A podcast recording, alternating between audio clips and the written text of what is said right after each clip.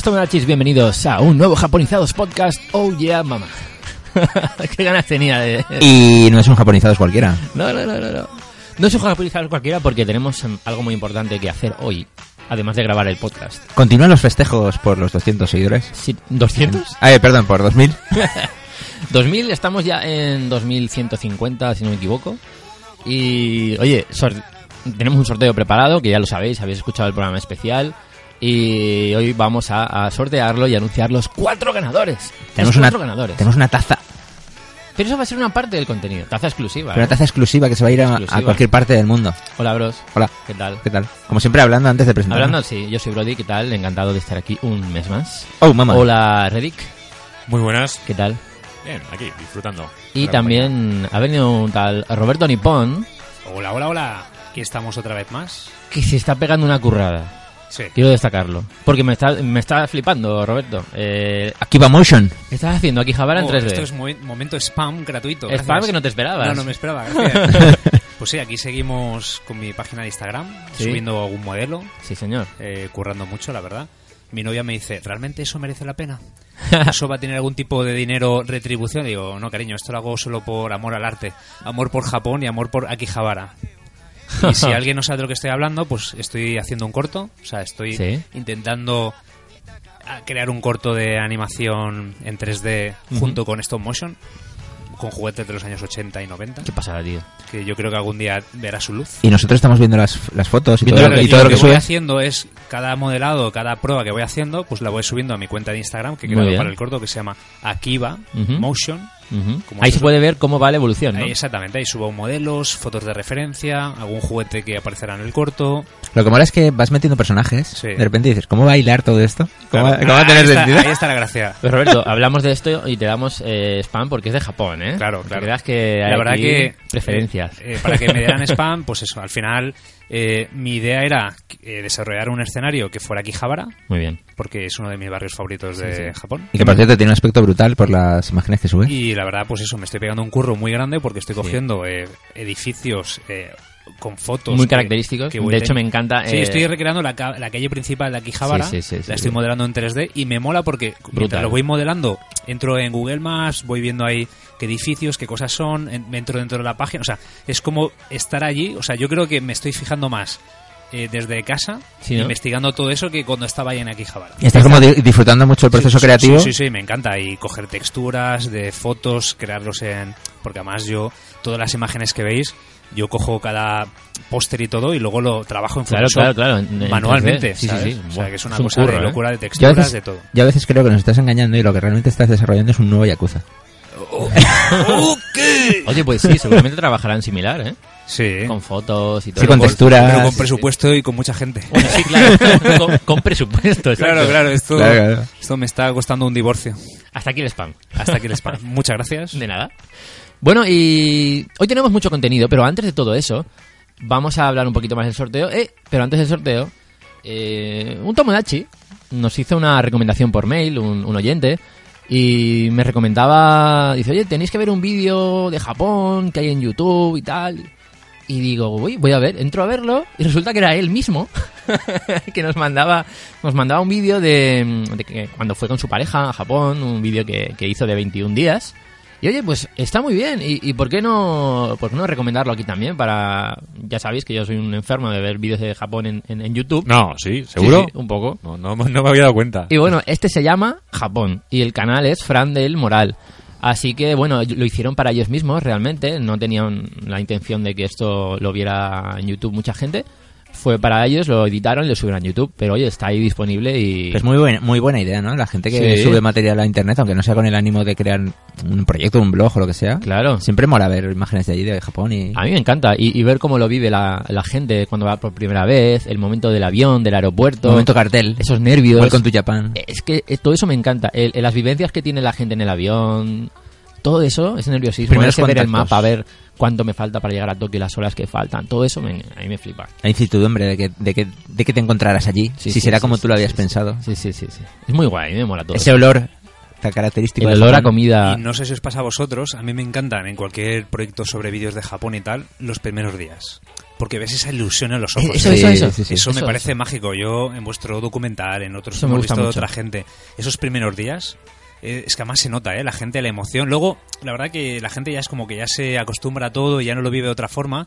Pero es que al principio, cuando ves la primer convini, cuando, cuando ves la, primer- la primera vending machine, Sí, sí, o sea, sí, sí, sí. todo eso, la gente es que flipa y te Es lo transmite y es una pasada. Como Por eso, me encanta, me encanta. Ver- ese me momento de encanta. Shibuya por primera vez lo tengo marcado para siempre. O sea, o sea, Y me gusta mucho ir a Japón siempre con alguien que nunca ha ido. Mm. Para ver eso, ¿no? Justo lo que dice Roberto. El ver eh, esos- esas primeras impresiones, esa sorpresa. Ah, es una, es una pasada. Es que el, el, el impacto la, la primera vez, sobre todo si, Es muy grande.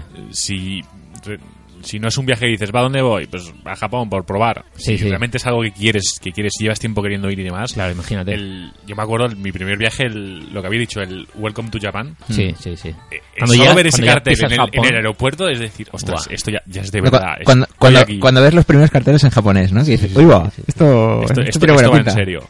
La verdad es que es... A mí me pasó en el enlace en Frankfurt, en el primer viaje, cuando llegué a la puerta de embarque al vuelo de Tokio, que me encontré todo lleno de japoneses y dije, ostras, esto va en serio, ya ahora sí. Sí, sí, sí.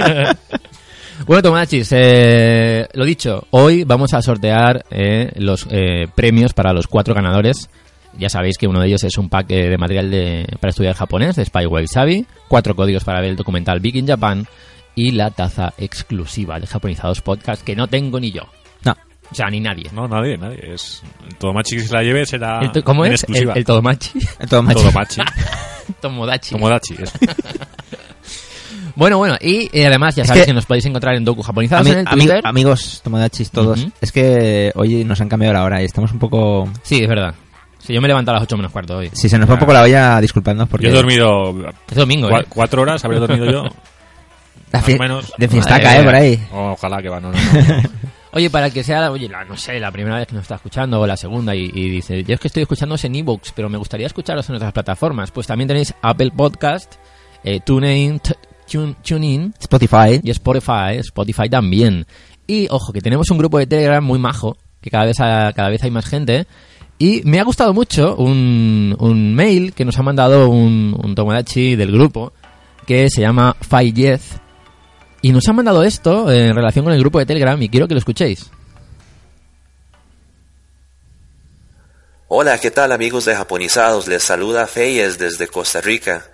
Algunos me reconocerán del grupo de Telegram y quiero felicitarlos por esta propuesta tan fresca y original. Y de paso quiero aprovechar para invitar a todas las personas así apuntadas con el tema de viajar a Japón para que se unan al grupo de chat de Directo a Japonizados. Tenemos una comunidad muy activa y amena y seguramente encontrarán consejos que les sirvan muchísimo para su próximo viaje. Así que los esperamos. Chao. No podríamos haberlo explicado mejor. ¿Qué te parece? Parece una cuña. Sí, sí, sí, sí. Sí, sí, la verdad que parece una cuña. Hasta tiene una voz así un poco robótica, que parece que la hayamos hecho nosotros a posta, pero no, es, un hombre de verdad. Es nombre de verdad. Es nuestro amigo Fallez. Oye, Sí, muchas sí. gracias Muchas por, el, por audio. Yo de verdad tenía, la- tenía la, la piel de gallina, que nos escuchen de tan lejos. ¿Has visto? Desde Costa Y Rica. también no para de fliparme esto, Y eh. con tanta normalidad, como si fuera sí. algo... No, no, si... Sí, Lo escucho todos los días. sí. No, no, yo, de verdad que eh, los oyentes que... Yo estoy encantado. Para mí es, Sí. es una familia esto. Sí, sí, Hombre, la sí. verdad que molaría, si algún día nos ganáramos el euromillón, el euromillón es como ganar mucho dinero, molaría reunirlos a todos, ¿no? A las 2.000 Una gran- personas. una gran quedada, ¿te Hacer un evento con esas 2.000 seguidores, más de 2.000 macroevento. seguidores que tenéis. Quedar en, en Hachiko. Por ejemplo. Todos allí y en la- Hachiko. Y la gente flipando ahí. Lo veo, lo veo. Lo veo, ¿eh? Con banderas de japonizados Sí, sí. y todo allí. en plan. Bueno, quiero que el comienzo de este podcast, de este Japonizados Podcast número 14, sea, siga siendo especial. Pues lo va a ser, lo va a ser. Tengo más audios. Porque tenemos audios de más Tengo más amigos. audios, bros. Sí, lo sé, lo sé. Lo veo tengo- aquí en el guion. Tengo un par muy especial eh, que nos han mandado y animo a todos los oyentes y a Tomodachis que nos manden audios de lo que quieran, de cosas de Japón, de preguntas, de pues como estáis haciendo últimamente, nos encanta que, Exacto, que nos ¿no? mandéis audios diciendo que os parece el podcast, que, que esto va a animar a, a otros Tomodachis a que nos manden audios de otro tipo de, de cosas que, que de verdad, eh, muchas gracias por animaros y por hacerlo y por tomarnos este tiempo. Claro. Pues sí. Y que, y que nos gusta nos gusta oíros. Sí, que- señor. Y ya que, y ya que se toma, y ya que os tomáis este tiempo, que menos que corresponderos vosotros dedicándoos, Exacto. dedicándose este, momentito para vosotros, ¿no? Exactamente, bros. Este momento es para, Antes de empezar, para los de empezar. Vamos a escuchar a Moisak. ¡Oh! Hola, hola, hola, amigos de Japonizados. Bueno, Japonizados, Aumentados, GamePod. La verdad que en estos últimos 12 años he disfrutado mucho de vosotros, de vuestros programas. Siempre os sigo, ya lo sabéis.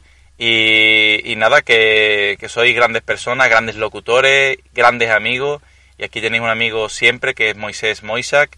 Que ojalá alguna vez nos podamos conocer en persona y que sigáis disfrutando del éxito de este pedazo de programa que es Japonizados. Y un abrazo enorme para Brody, Bros, Charlie y también para Reddit, claro, grandes. Roberto, para ti también, pero no se acordó, ¿vale? No Es que te hemos visto ahí con la lagrimilla. en plan de- Pobre Roberto. Se ha quedado- se ha quedado- No pasa nada, Roberto. es que Moisac lleva con nosotros muchos años. Ah, es de la Entonces, familia. Lleva De la escuchando desde que empezamos con el programa de videojuegos en, en la ra- en el podcast. Sí, sí. De hace mil Como, de- como él ha dicho, millones de hace siglos. 13 años, 12, 13 años. Pues sí. Sí, sí. 2006, 2007. Por ahí, por ahí. Sí, sí. Muy fuerte. Muy fuerte. Gracias, Moisés. Oye, Muchas gracias, Moisac. Encantados de que sigas con nosotros. O sea, es que no- yo no me lo creo. Para nosotros, para nosotros eres un colega más también. Totalmente, totalmente. Un oyente fiel donde los haya, tío. 13 años, 12 años. Además, nos seguimos, Madre nos seguimos mutuamente por Twitter todos. Y... Sí, mira, yo, yo lo, Sí. lo seguí el otro día que no, no Sí. aún no lo seguía, que no, yo es que como en Twitter voy muy, Ya que- muy ya. a mi bola, voy muy, Sí. en- entro de uvas a veras, hay gente que aún no tenía fichada. Pero es lo, lo grande que lo grande de internet, ¿no? Por ejemplo. Es muy grande De esto. poder mantener contacto con gente que no conoces tampoco. Ya. Pero que al amigos, mismo ¿eh? tiempo, pero al mismo tiempo conoces. Sí, sí, sí. Sí. Y tenemos otro. Pero es que este es. Este es un nivel muy top. Tú no lo has escuchado, bro. Eh, no lo he escuchado, pero Bien. o sea, sabiendo de quién es, Bien, bien, bien, me bien. creo lo de top. Otro audio que nos ha mandado nuestro eh, Tomodachi José María.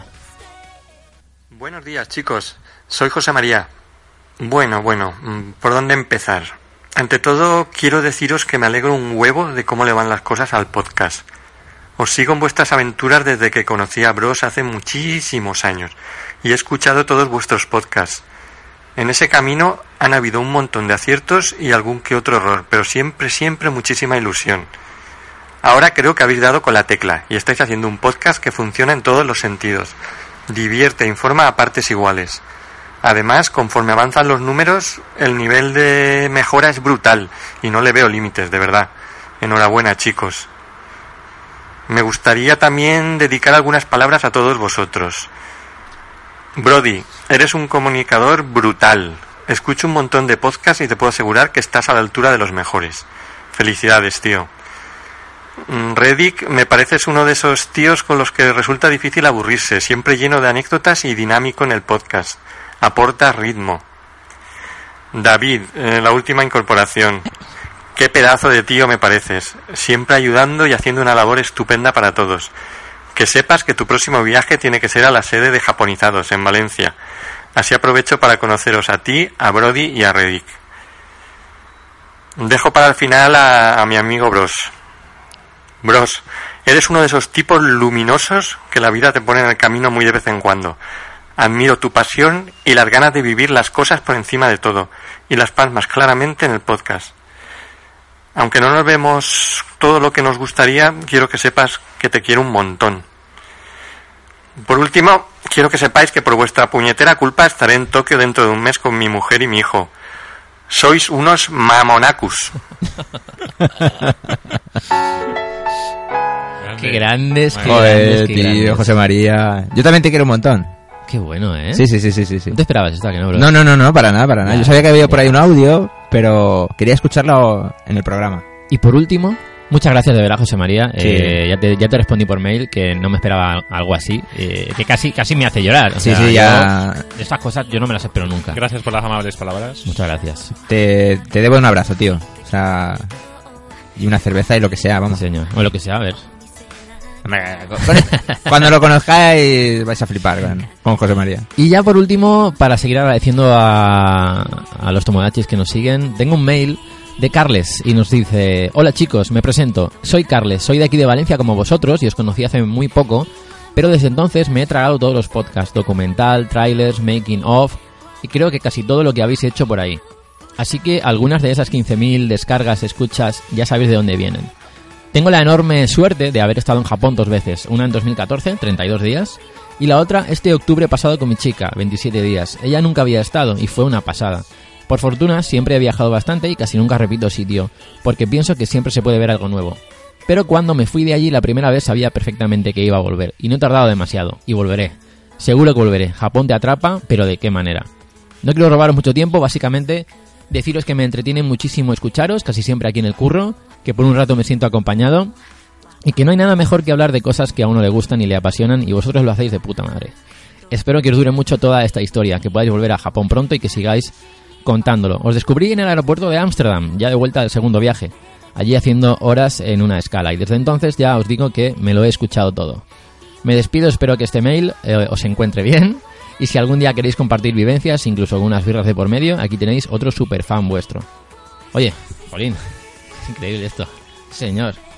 Muchas gracias por el mail, Carles. También, también te respondí por, por el mail. Y lo dicho.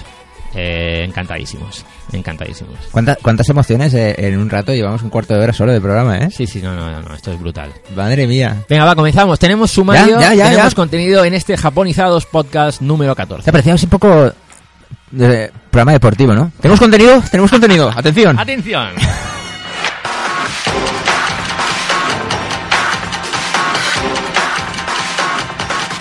Bueno, pues tenemos una entrevistilla con una bueno, una pedazo de entrevista con John Struch de Proyecto Japón. Que me apetece Japón. mucho, eh, que Proyecto Japan. Que además ya, ya contaremos cositas, pero lleva varios años metido en este mundillo de Japón y en breve va a volver, a, va a, volver a, a Japón a hacer más vídeos. Y bueno, hablaremos con él de, de todo eso y de cómo comenzó, cómo comenzó con Proyecto Japan.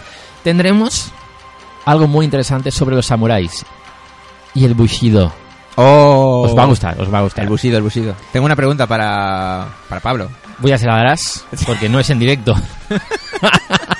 Nos Ah, ha pues, mandado Me voy a quedar con preguntas. Hablaremos con Pablo que hablaremos. Vamos a escucharle, nos han mandado un audio muy interesante sobre, sobre los samuráis. Y en otra ocasión, eh, cuando disponga de tiempo, eh, seguramente vamos a contar con él aquí en directo y, y va a ser va a ser muy grande. Os va a gustar el audio que nos ha preparado que nos ha preparado este este auténtico conocedor de los samuráis. Y has preparado algo también, ¿no? Ojo. Sobre la comida. Ojo que tenemos novedad. Porque, Novedad para el programa. Sí. Eh, vamos a hablaros de comida, vamos a hablaros de recetas japonesas. Vamos a enseñaros a cómo preparar un buen karage. Ole, me encanta. ¿Pero nos has traído algo para probarlo aquí? Eh, no. ¿Cómo que ya no? en, en el siguiente. En el ¿Cómo que siguiente. no, bro?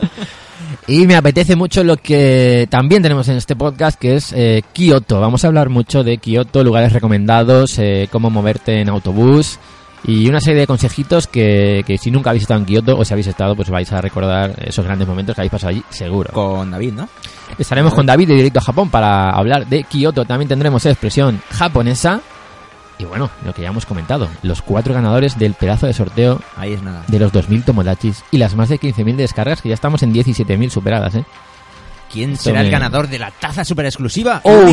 ¡Oh! No puedo, no puedo parar hoy de decir, oh, mamá, ¿qué pasa? ¿Se irá a Suiza? ¿Se irá a Suiza? Ah, ah, ah, ah. Y otra Bueno, cosa- mira, y- avanza, y- avanza, y- avanza. Y otra pregunta es, ¿cuándo lo sabremos? ¿Cuándo sabremos los ganadores? Sí. Hay que escuchar el programa, tomodachis. Oh. No lo sabemos. Tenéis que escucharlo todo para saber Bueno, en qué ¿haremos momento. algo innovador? Maybe. ¡Innovador!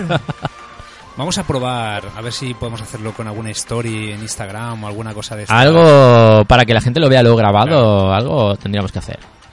Bueno, pues tomodachis, empezamos y empezamos ¿Empezamos? en, picha- en- en- en pijama, no. Vamos ahora con el audio de Pablo, un auténtico experto en el arte de los samuráis. Enseguida lo ponemos, atentos.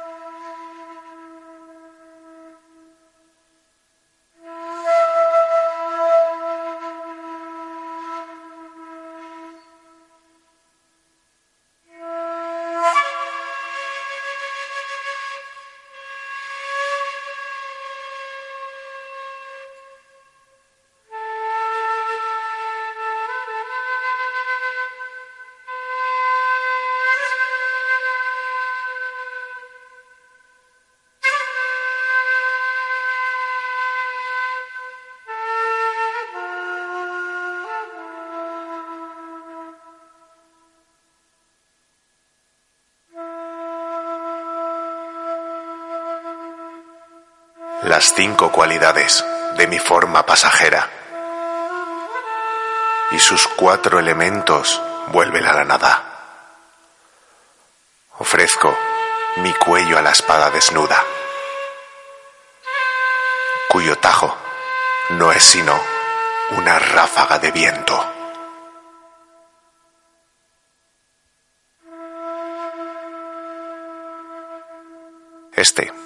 Es el último haiku que dejó escrito el samurái Sukemoto en el siglo XIV antes de ser decapitado. Esta era la frase final mundana y corpórea de un guerrero. Y así, era la honorable muerte de los samuráis dentro del código del Bushido.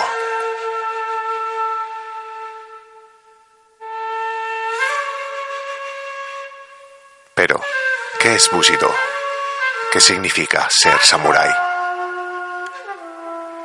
Pues estos afamados guerreros surgieron a principio de la Edad Media japonesa, alrededor del siglo XI. Concretamente, en el período Heian, cuando hubo un auge de la clase militar y la capital de Japón y la corte imperial se encontraban en Kioto.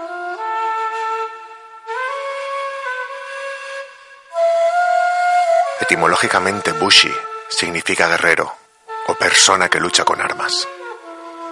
La palabra samurái deriva de saburai, que significa persona que sirve a los nobles. O mejor dicho, los samuráis eran la élite militar que protegía a la alta sociedad. Por lo tanto, podría decirse que todos los samuráis eran bushis, pero no todos los bushis llegaban a la escala de samuráis.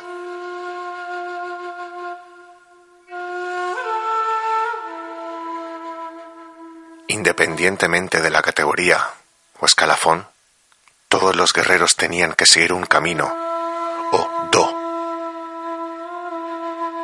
Al igual que otras artes marciales como el karate do, aikido o judo, o la ceremonia del té, cha do, o arte de la caligrafía, shodo, encontramos bushido, el camino del guerrero. El bushido no era una simple teoría, era una férrea y disciplinada forma de vivir, con una extremada implicación con sus ideales. Aparte de seguir las doctrinas de Confucio, también fueron influidos por el budismo zen y el shintoísmo. Como todo código, el Bushido tenía sus leyes, preceptos y normas. Estas leyes fueron enumeradas por el erudito japonés Inazo Nitobe, siendo las siete virtudes del guerrero.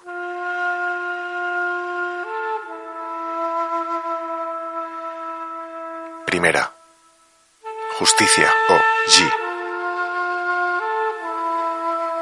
Sé honrado en tus tratos con todo el mundo. Cree en la justicia, pero no en la que emana de los demás, sino en la tuya propia. Para un auténtico samurái no existen las tonalidades de gris en lo que se refiere a honradez y justicia. Solo existe lo correcto y lo incorrecto.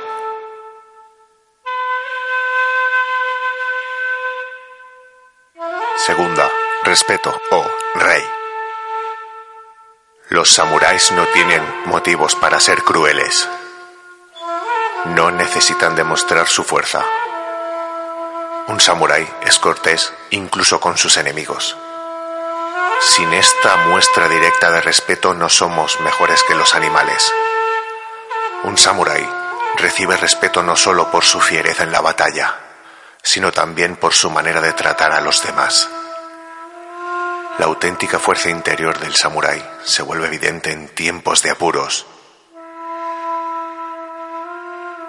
Tercera, coraje o yu.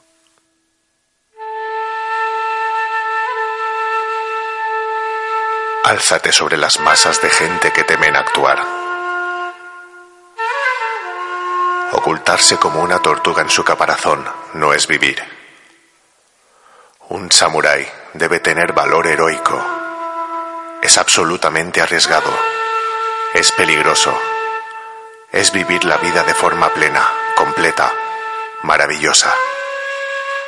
El coraje heroico no es ciego, es inteligente y fuerte. Reemplaza el miedo por el respeto y la precaución. Cuarta. Honor o Meijo. El auténtico samurái solo tiene un juez de su propio honor, y es él mismo. Las decisiones que tomas y cómo las llevas a cabo son un reflejo de quién eres en realidad. No puedes ocultarte de ti mismo.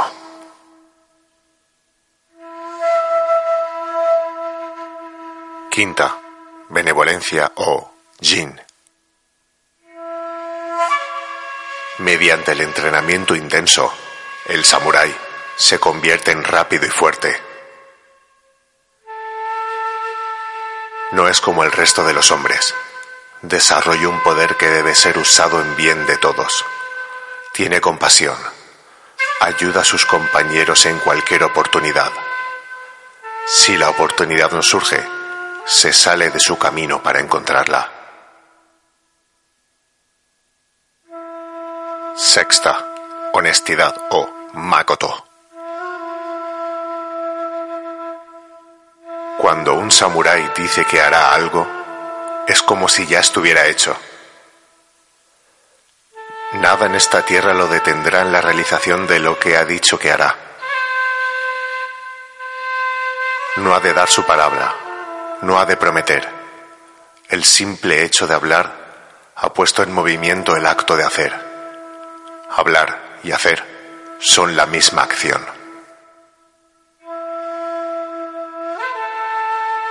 Y séptima, lealtad o chuji.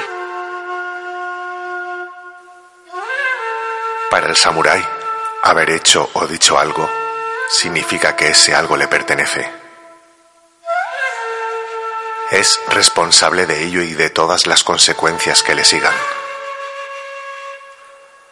Un samurái es intensamente leal a aquellos bajo su cuidado.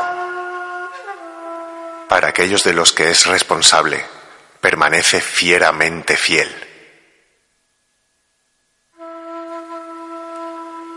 Las palabras de un hombre son como sus huellas. Puedes seguirlas donde quiera que él vaya. Cuidado con el camino que sigues.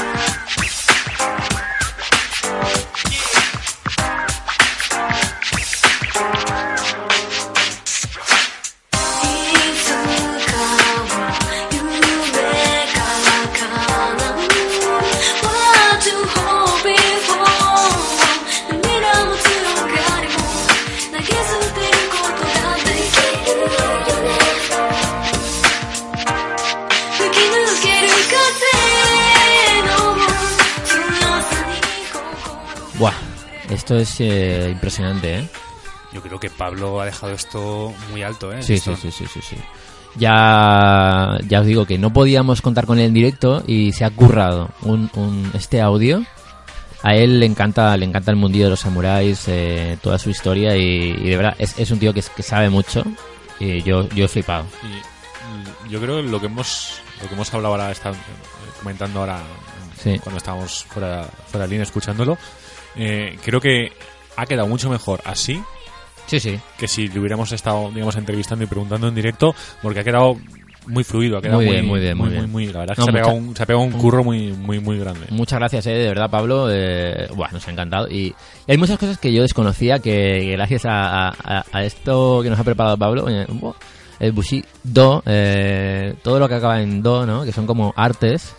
Y, y claro, eh, la importancia del Bushido para los samuráis, estos, eh, estas siete mm, cualidades, ¿no? Eh, joder, es, es impresionante. Yo muy samurái no soy, ¿eh? Yo- pero yo lo que estamos hablando, ¿no? Que yo creo que todos estos valores se han perdido. Se han perdido, O sea, sí, sí, sí, sí. lo de la palabra, el... Sí, el honor. El honor. todo El honor esto, a este nivel, ¿no? El respetar lo que dices, Sí, llega- sí, sí, llevarlo a buen puerto, ¿no? O sea, yo creo que esto no creo que vuelva. No, no tiene por lo, pinta. por lo menos a corto plazo. Yo creo que Mm. estas costumbres o tradiciones eran muy muy arraigadas, Yo ¿no? creo que to- todos tenemos que ser un poco más samuráis. Sí, yo creo que sí. Nos, nos sería mejor. Nos iría mejor, sí, sí, sí, sí. Cumpliendo, respetando, honorando, ¿no? Haciendo un poquito más Sí. el samurái. Bueno, ha sido impresionante, ¿no? No, sí, brutal, Escuchar a. Pablo. Yo quiero más bien, entregas de... ¿Quieres más, no? Yo quiero entregas de Se Pablo. lo, se lo voy a decir, ¿eh? Le voy a decir que escuche O sea, a partir de las tartas de Pablo y, y, Y la sección de samuráis de Pablo. La sección de Pablo, sí, señor. O sea, yo quiero más. O sea, a mí esto me interesa. Ah, no, no, de verdad, Tomodachi, si os ha gustado, decírnoslo en los comentarios del programa en iBooks, que si os ha gustado le va a hacer mucha ilusión a Pablo y, y seguro que es, es capaz de prepararnos otra cosita. Seguro, Sí. seguro. Es Muy, muy crack, muy crack. Y yo desde aquí quiero recomendar un libro que se llama... Bueno, es- realmente es el Hagakure, que es el camino del samurái, de Yamamoto Tsunetomo, Ah, muy bien. Que es un poco el los preceptos que, que ha indicado un poco Pablo y, y un poco el, el código del samurái, ¿no? Las lecciones que puedes aprender de, de- de cómo actúa un samurái y de, Ah, y de cuáles son sus obligaciones. Y la verdad es que es apasionante ir leyendo yo cuando lo leía, hace pues 4 o 5 años lo leí, Sí. pero no es una lectura lineal. Yo lo que hacía era, como está dividido en capítulos y en mini, mini preceptos o mini... Sí. Pues yo me iba leyendo uno cada noche. Y era como rollo, pues la lección de hoy es esta. Y, y te los ibas viendo así, te los ibas... Y además estoy viendo ahora eh, 3 euros la, la edición de Kindle, Oh, qué bien. que es un- una Sí. cerveza, lo que te cuesta una cerveza, tío. Muy bien. Pues te lo ¿Puedes repetir ¿no? el, el nombre, bros? Hagakure, el camino del samurái. A partir de, de que leíste ese libro fue cuando ya no te molestaba la lluvia. Efectivamente. La, la lección, la lección del agua, de la lluvia es fuerte. Muy bien, muy bien, muy Sí, bien. esa es mi movida con la lluvia. ¿Cómo era lluvia? Ah, recordar, por favor, cuéntanos. A ver, no es literal, no lo puedo contar literal porque no, no recuerdo, pero eh, digamos que si cuando llueve, tú lo que intentas es eh, protegerte de, de- de mojarte. Sí. Y aunque vas por los aleros Te de las ventanas y vas por las cornisas, vas Te- corriendo. Al final acabas mojado igualmente. Te preocupa, te incomoda, te pone nervioso la lluvia, ¿verdad? Eso es. Entonces, cuanto antes dejes de preocuparte de que te estás mojando, antes te podrás centrar en las cosas que son realmente importantes. Muy bien. O sea, mojarte no es importante. O sea, realmente la lluvia es lluvia y ya está. Y ya está. No va a pasar Hay nada. cosas más. mucho más importantes.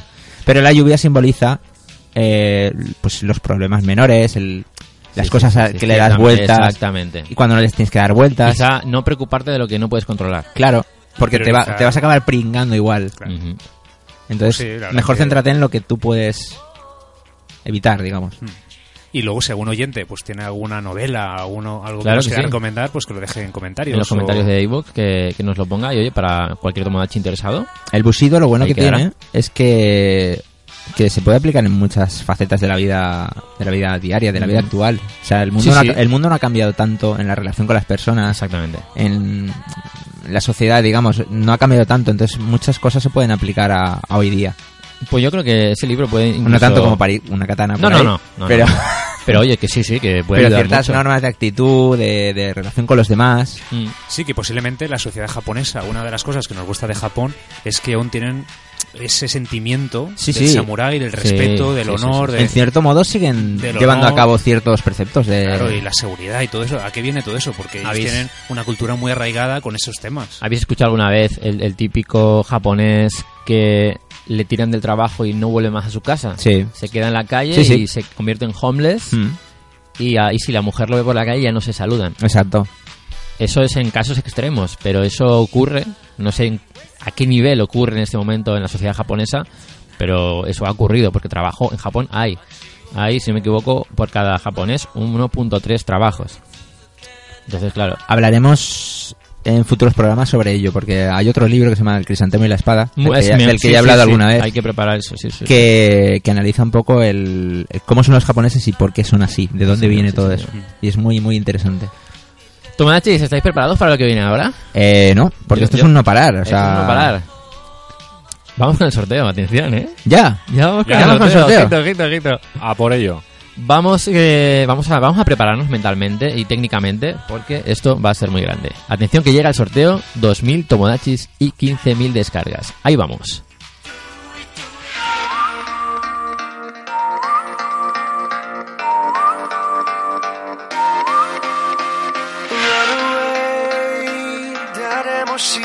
I get away? どこか遠くに anyway I'm still breathing とにかく急ごう。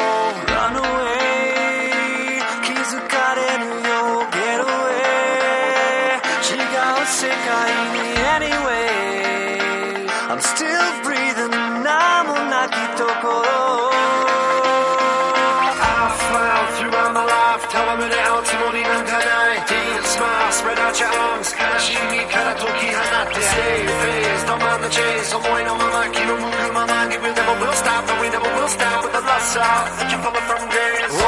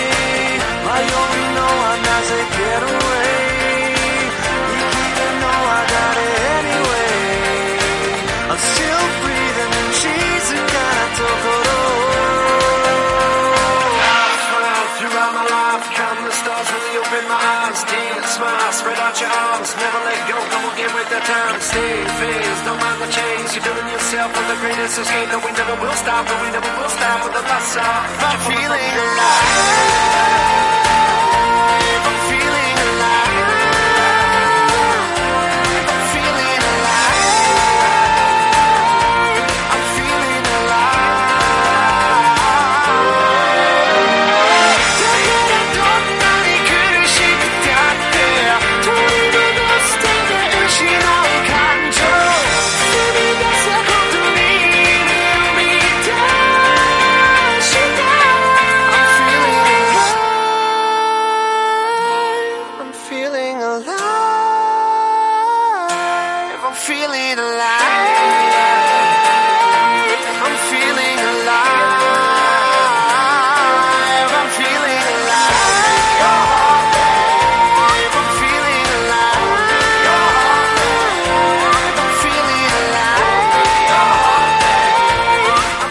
Bueno, Tomachis, atentos que ya vamos a contar el sorteo, contar los premios, cómo funciona el sorteo, lo que vamos a hacer para sortearlo y acabaremos diciendo los cuatro ganadores. El momento ha llegado. El momento ha llegado, Tomachis. Eh, esto es muy grande. Bueno, eh, premios. Los premios son un pack de estudio de japonés cedido por Spy Wabi Sabi, que lo enviarán ellos mismos al ganador. Un código, más un código de Big in Japan para ver el documental en la plataforma online Vimeo. Ese sería un premio, ¿vale? Para España. Dos premios sueltos mundiales, que son dos códigos de el documental Big in Japan para otros dos ganadores, ya serían tres. Y un tercer ganador en un sorteo a nivel mundial. Que eso ya es. Es la Eso ya es. leche, porque incluye la taza exclusiva y única de Japonizados Podcast, más otro código para ver el documental Big in Japan. Desde aquí volvemos a agradecer eh, la participación y la colaboración de Spy Wabi Sabi y de Big in Japan eh, con nosotros, porque bueno, eh, de verdad, muchas gracias. En total vamos a tener cuatro ganadores. Van a ser cuatro ganadores, tenemos dos listados. eh, esto es.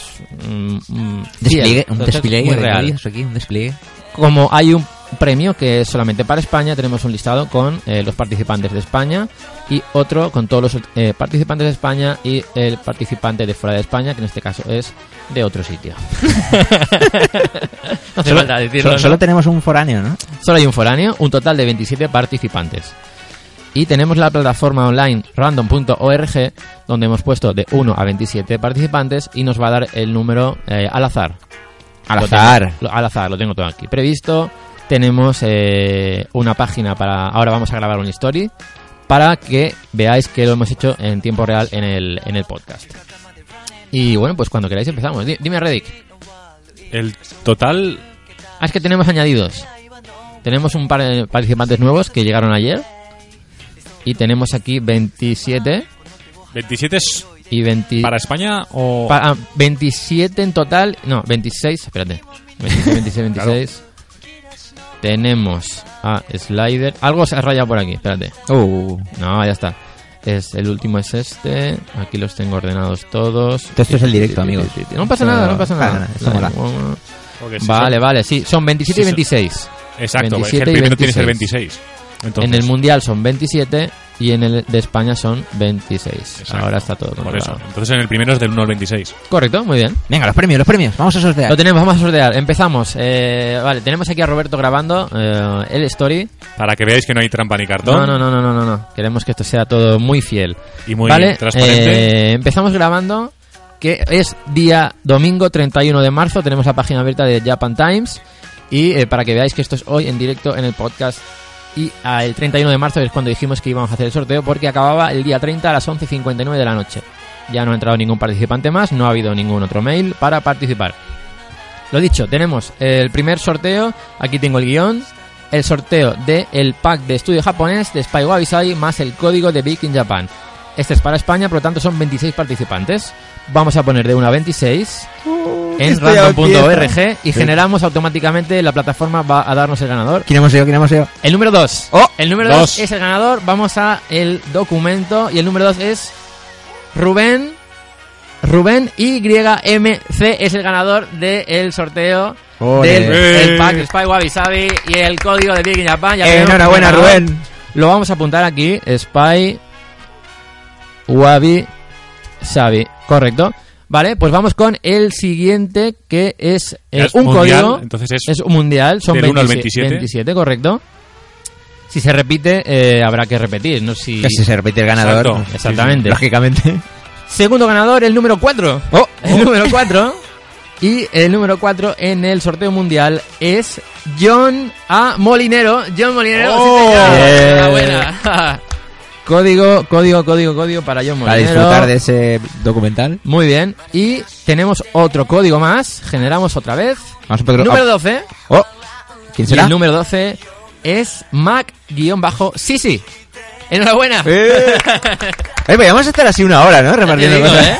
Anda que no molaría. Y atención, atención. Oh, aquí sí, aquí ha sí. llegado el momento del sorteo mundial de la taza en exclusiva de Japonizados Podcast. Madre mía, Atención, tengo muchas ganas de Madre esto. Y, y, y, y, a ver a quién le va a tocar. Tenemos 27 participantes. Vamos a. Hoy estoy muy nervioso. Generamos. Que esta persona, esta persona... Número 7. ¡Oh! El 7. El 7 es el No lo digas, no lo digas aún. Bueno, ya se ve, ¿no? Ah, está a punto Ah, vale, de vale. salir. ¿Esta Y el persona? 7 es. Espérate. Esta persona ¿Sí? se lleva una taza exclusiva, que Exclusiva. nadie más va a tener. Nadie más va a de tener. japonizado. De Japonizados Podcast. Ojo, ¿eh? Y el ganador es. Al Rotex de España. ¡Ole! Muy, Muy bien. bien. Enhorabuena, Rotex. Te llevas la taza exclusiva de Japonizados Señor. Podcast y el código de Big in Japan. Pues ya lo tenemos. Ya está. Ya tenemos los cuatro ganadores. Al Rotex, espérate que ponga aquí. Domingo 31 de marzo tenemos la página Uy, está entrando un audio por aquí. Está entrando un audio. para que veáis que esto es nada, hoy este- ese de Stories que se, que se está reproduciendo. Al Rotex, no pasa nada. Al Rotex, que se lleva el código, código, código y la taza. Ojo, ojo, que ha habido un accidente. Que la ha liado, que la ha liado, que Spoiler. la ha liado. La ha liado Roberto, ¿no? Spoiler alert. Spoiler ¿Te has, alert. cargado, ¿Te has cargado el Stories? Ay, no me lo puedo creer. ¿Y aquí qué hay? ¿Ahí no hay nada? Lo has borrado. Ha borrado el Stories. Bueno, pues nada, pues eh, ¿os lo creéis? Ah, no, es igual. Creía que lo habías publicado, no lo has borrado. No lo podemos volver a grabar esto No, porque no, no, no, esto no, es, no. es así. No, no. A ver, no pasa nada, no hay stories, pero sí hay de nosotros. y Claro que está. sí, somos buena gente. Os vais a reír con esto. Exacto. y las risas que os vais a echar. Roberto se ha cargado el vídeo, no pasa nada, no pasa nada. Roberto, mira, si... No, da igual, no podemos hacer nada. No, no, Ve- no, no. Vete a llorar a una esquina. Lo que- Deja el móvil Castiga- está. castigado el resto del programa. Pide disculpas. No, el problema es que como se estaba acoplando el audio, digo, voy a pararlo, voy a pararlo y no sé dónde, le da la X. Oh. Y se fue. Madre fue. mía, chaval. Qué duro. Bueno, bueno, bueno, pues nada. Y, y no tiene la excusa de decir, no, si lo hubiera grabado yo, no, yo es que no sé cómo va un iPhone. Decir, es tu casa. cric, Cric, cric, cric, cric. Bueno, pues nada, eh, no pasa nada. Los ganadores ya están. Enhorabuena a todos. Recordamos el ganador del pack Spywab y sabía el código es Rubén, arroba Rubén eh, YMC. Contactaremos con, con los ganadores a través del Twitter para que reclaméis el premio y nos digáis datos para poder eh, enviar el premio. El segundo ganador del código es John A. Molinero. Arroba John A. Molinero. El tercer ganador, arroba Mac-Sisi. Y el ganador, de la, el ganador de la taza y el código al Rotex. Así que enhorabuena a todos. Que tenían, por cierto, que era una... ¿Cuánto dijimos al final?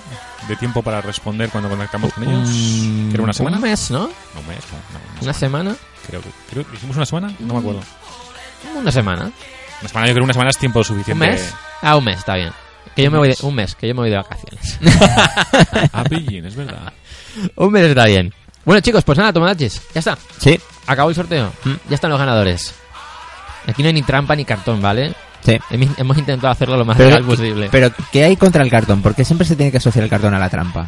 El cartón No es un pues material no muy sé. noble No lo sé, no lo sé. Que no tiene por qué verse mezclado. Si alguien tiene dudas de cómo se realizó el sorteo, ¿Mm? que vayan a hablar con Roberto. ¿Que hablen con Roberto? que lo vio todo, realmente lo vio todo.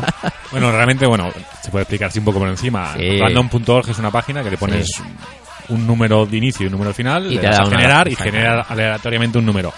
Y ya está. Entonces, ese número pertenecía al listado que tenemos en, en Excel Exactamente.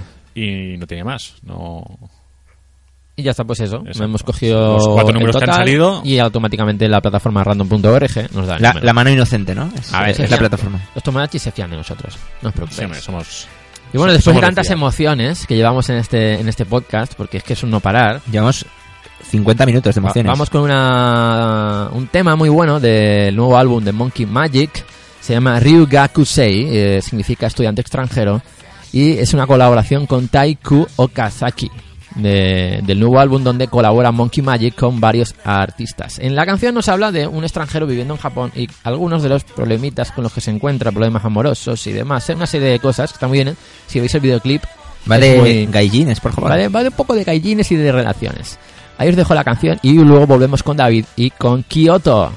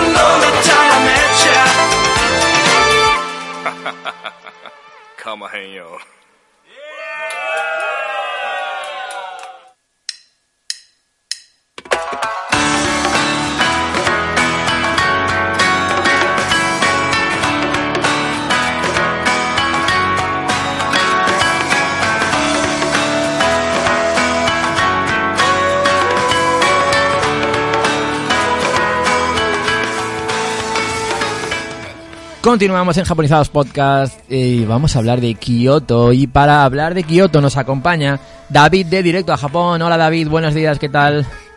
Hola, buenos días equipo, ¿qué tal? ¿Qué tal, cómo estás? Hola, hola, ¿Cómo hola. estamos? Bien. Buenas señores, se les echaba de menos. ¿Cómo, lleva- cómo llevas el cambio de horario? Pu- Pues mira, bien. La verdad que bien. Un poco desorientado, pero bien. Teníamos ganas de, hablar viene. contigo y antes de hablar de Kioto, pues oye, pues nos apetece que nos cuentes cómo ha ido ese viaje que, que has hecho, que acabas de volver a, a Japón. ¿Acabas de volver del pueblo? Sí, señor, ya volví de- del pueblo. Hace dos semanas justo que volví. Y nada, muy, muy bien, muy bien. La verdad que, que genial. Viendo cositas diferentes, moviéndome por rutas que, que no conocía. Que gracias a Álvaro he, he podido conocer. Y bien. Y la verdad que se nota que uno ya está mayor y, y cansa. pero. Uf, y tanto, y tanto. Ya en el hotel cada vez me veía antes, más pronto. Bueno, pero sarna con Pero- gusto no pica, ¿no? Eh, Sí, genial. La verdad que, que muy bien. Unas zonas mejores que otras, Sí, pero bueno, ya eso lo, lo comentaremos a lo mejor en otro momento si quieren, pero bien. La verdad que en general el viaje bien. bastante bien. Se comió muy bien, se vieron cosas, o sea, me queda a gusto. Recordar que eh, si queréis saber más sobre el último viaje que ha hecho David de Directo a Japón, podéis entrar en su página web, directoajapón.com, donde está escribiendo artículos eh, de- del día a día de su viaje. Exacto, ya, ya tengo escrito los dos primeros días y bueno, intentaré que semanalmente por lo menos vayamos añadiendo alguno más. Y vamos a ver capítulos en YouTube también.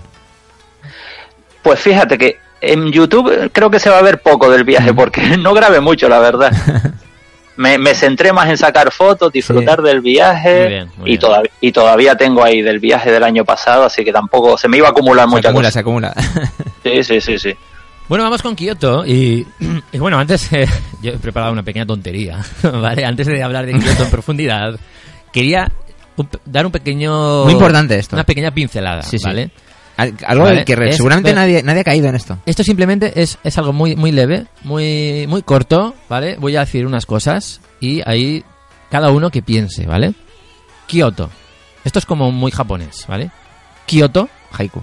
to, kyo, Tokio, kyo, to, Kyoto, Tokio. Oh, ocha, ocha no miso. Tokio, mi pequeña mi pequeño aporte artístico al podcast de hoy acaba aquí no va a haber más nunca más Y además es que no lo veis, no lo veis, pero él, después de esta tontería, ha puesto en el guion como un boom. Como, ahí lo dejo. Explota la cabeza aquí a todo el mundo. ¿eh? cada uno que saque sus propias conclusiones ya después de esto pero no digo más Hombre, No la verdad que más. yo no me hubiera fijado hasta que lo he leído. de verdad, ¿eh? ¿Qué te parece Roberto? No, que sí, que es un juego de palabras que es. Pues eso, que si delante Que tiene hacia su- atrás y hacia atrás hacia adelante, pues es lo mismo, ¿no? Y tiene su, tiene su recorrido y ya está ahí. O sea, Claro. no, no vamos a... Sí. tampoco vamos a estirar la cuerda ¿no? Claro. Si quieres podemos hacer una sección todos los podcasts. de- de esto, ¿no? Bueno, eh, tengo un pequeño, un pe- unos pequeños ano- apuntes de, de la historia de, de Kioto. Eh, bueno, Kioto significa ciudad capital. Se encuentra Kioto en el, en el centro de Honshu. Es la isla principal y más grande del archipiélago japonés y fue la capital de Japón durante más de mil años, Tiene- entre los años 794 y 1868. Al estar en el centro tiene sentido, ¿no? Que la nombran capital. Pues sí, suele ser, ¿no? Durante la Segunda Guerra Mundial no fue bombardeada, es por ello que actualmente cuenta con un gran patrimonio histórico y arquitectónico. Además, se dice que el secretario general estadounidense Henry Stimson fue el que canceló los bombardeos sobre Kioto. Y según cuentan, es porque sabía de, de la belleza y el centro cultural que era Kioto, al haber pasado allí sus vacaciones y su luna de miel con su mujer, y que, oye, que le molaba que no querían destrozarlo. Y que encima llegó a la misma conclusión que tú con el nombre. Sí, también, también, también, Entonces sí, sí. dijo, no, esto no, esto No, no, no, esto hay que conservarlo. Luego, en 1997, se firmaría el protocolo de, de Kioto con el objetivo de, de reducir los gases de efecto invernadero en el planeta Tierra. Eh, además, eh, que Kioto forma parte de la región metropolitana de Keihanshin, que abarca además las áreas de Osaka y Kobe. Y durante el shogunato Ashikaga fueron construidos algunos edificios y templos históricos como el Kinkakuji, el Kinkakuji o el Ryoanji. En el 64, 1964, llegaría el Shinkansen y la inauguración de la Torre de Kioto, que es la que está situada al lado de la estación. En el 1994, la UNESCO declaró Patrimonio de la Humanidad a 13 templos budistas, 3 sintoístas y el, caillo- el castillo de Nijo. Eh, y por último, Kioto, decir que cuenta con unos 1.600 templos o santuarios budistas y unos 400 sintoístas. Y un aporte más, es donde está la sede de Nintendo. ¡Oh, qué grandísimo aporte! Sí, grandísimo Eh, aporte. Que es un edificio blanco gigante, todo vallado, que no se puede ni entrar ni nada, pero te puedes hacer la típica foto En el edificio con el el... edificio de Nintendo. Bueno, ¿y ¿cómo, cómo llegar a, a Kioto? Ah, a ver, se puede ir, por ejemplo, desde el aeropuerto de Kansai a Kioto. No sé, David, ¿tú cómo sueles ir a. Kioto? Pues mira, lo he hecho un poco de esa forma que estabas comentando, Mm. en uno de los viajes que entré por, por el aeropuerto de Kansai. Por Kansai. Y eso, y fui, sí, fui directamente por el, por tren, por el Aruka Express. Ajá. Y también lo he hecho desde Tokio. Desde Yendo con, el, claro. con el Shinkansen. Con el, el Aruka Express eh, tarda unos 70 minutos, eh, se puede ir con el Japan Rail Pass y si no lo tenéis cuesta 1.880 yens, que en euros serían unos 15 euros, 16, 14, según el cambio que esté en el momento de, de vuestro viaje. También hay autobús, yo, yo personalmente, no sé si vosotros, pero yo nunca he ido en autobús desde el aeropuerto hasta, hasta Kioto. Siempre he ido No. en, en tren y bueno, hay dos cada hora, dura unas dos horas el trayecto, es otra opción. Pero vamos, no, no lo he probado nunca. Siempre mola eh, llegar ahí a la estación de, de Kioto, ¿no? Sí. Esa grandiosa estación. Es, es una pasada. Sí. ¿eh? Es espectacular, ¿eh? Sí. Un Es- es bonita, ¿eh? Increíble, una estructura de... Es impresionante. espectacular, es muy Y impresionante. salir, y salir y ver ahí la, la torre de Kioto, Ujú. enfre- justo Sí. enfrente. Pues fíjate que la construcción de la de esta mega obra que es la estación de Kioto, hubieron críticas en Japón porque era decían algunos periodistas o, o gente de allí de Japón que se estaba se cargaba un poco eh, la tradición de Kioto, ¿no? E- esa estructura tan moderna. Mm. Pues mí- de mí me- acero y cristal, ¿no? A mí me encanta. Mm. Y es que te diga, a mí me gusta. Nunca había, nu- nunca me lo había planteado así, ¿no? Como que, bueno, rompía un poquito la, la parte tradicional de Kioto.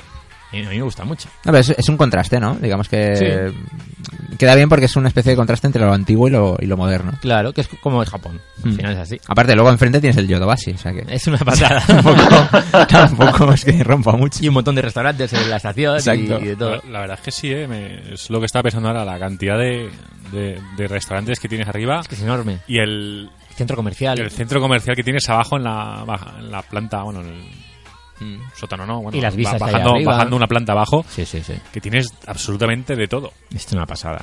Bueno, desde Tokio se puede ir en Shinkansen, como, como bien decía David, eh, dura unas tres horitas, no sé si son dos con 40, dos horas con 40 minutos con el Shinkansen Hikari, que es una de las mejores opciones, eh, también con la Japan Rail Pass. Tened cuidado porque el Shinkansen Nozomi no está incluido. Eh, y a veces pensamos que el Japan Rail Pass incluye todos los trenes bala, pero no todos. Si os metéis en el tren bala equivocado, vais a tener que Sí. pagar una, mm, bueno, bastante pasta. A, a mí me ha pasado. ¿Qué ha pasado? que con, la- con las carreras, claro, iba corriendo porque iba a salir, no me fijé en qué tipo de tren era Claro, y me claro. metí corriendo. Claro, Claro. me di cuenta como cada media hora y tuve suerte de que no pasó ningún revisor y me pude bajar en la siguiente estación. Uf, menos mal. ¿Y, saliste, Sí, y saliste, enseñando el, Japan Rail Pass? El...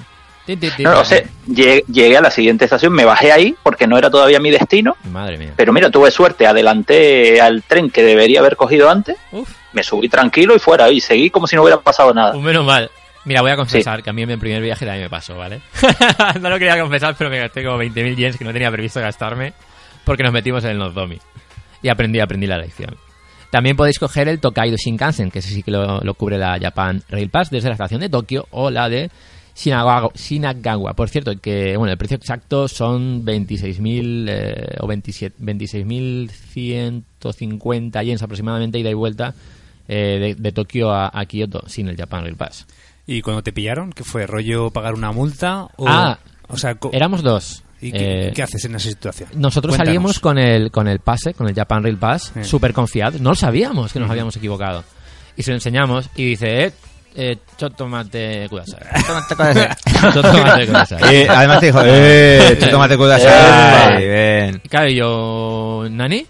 Que- Nani Pero normalmente cuando pasas con el JR tampoco le da mucha importancia. O sea, Pues lo- mira, me pillaron, Lo tío. miran así un poco de reojo, ¿sabes? Nunca, es como nunca, yo no he notado nunca que se detengan a mirar si Sí, sí. corresponde. las eh, fechas, el todo. yo no sé, es muy difícil. Pues, pues tengan cuidado, ¿eh? Porque este año Están- lo he notado un montón. Lo ¿Ah, sí? miran de arriba a abajo, ¿eh? Te paran. No es como antes que echaban un vistacito por encima, ¿eh? ¿Será que están instruyéndoles para, las Para, el año que viene. Yo- Se han dado Al- cuenta de algo que- les han dicho. Claro, se han dado cuenta que la gente de fuera no es tan legal como la gente de dentro. Sí, pues algo les han dicho porque te digo, no solo en una ciudad, en dos, en prácticamente todo el viaje que hice, Se paran a se paraban, te lo miraban y hasta que no lo comprobaban no pasaba. Madre mía. Bueno, pues ¿qué pasó? Que nos pillaron, nos pillaron a, a Charlie y a mí, y a un amigo y a mí, y, y bueno, pues... eh, Os empapelaron. Intentábamos decir que nos, que nos habíamos confundido, que queríamos coger el otro, que tal, que cual, que no, que no, que no, que no, que hay que pagar la mortera, aquí tienes que pagar la pasta. Pero el billete normal, has ¿Cuán- dicho. ¿Cuánto fue el de Vein- pues diferencia? eso, 20.000 eh, yens.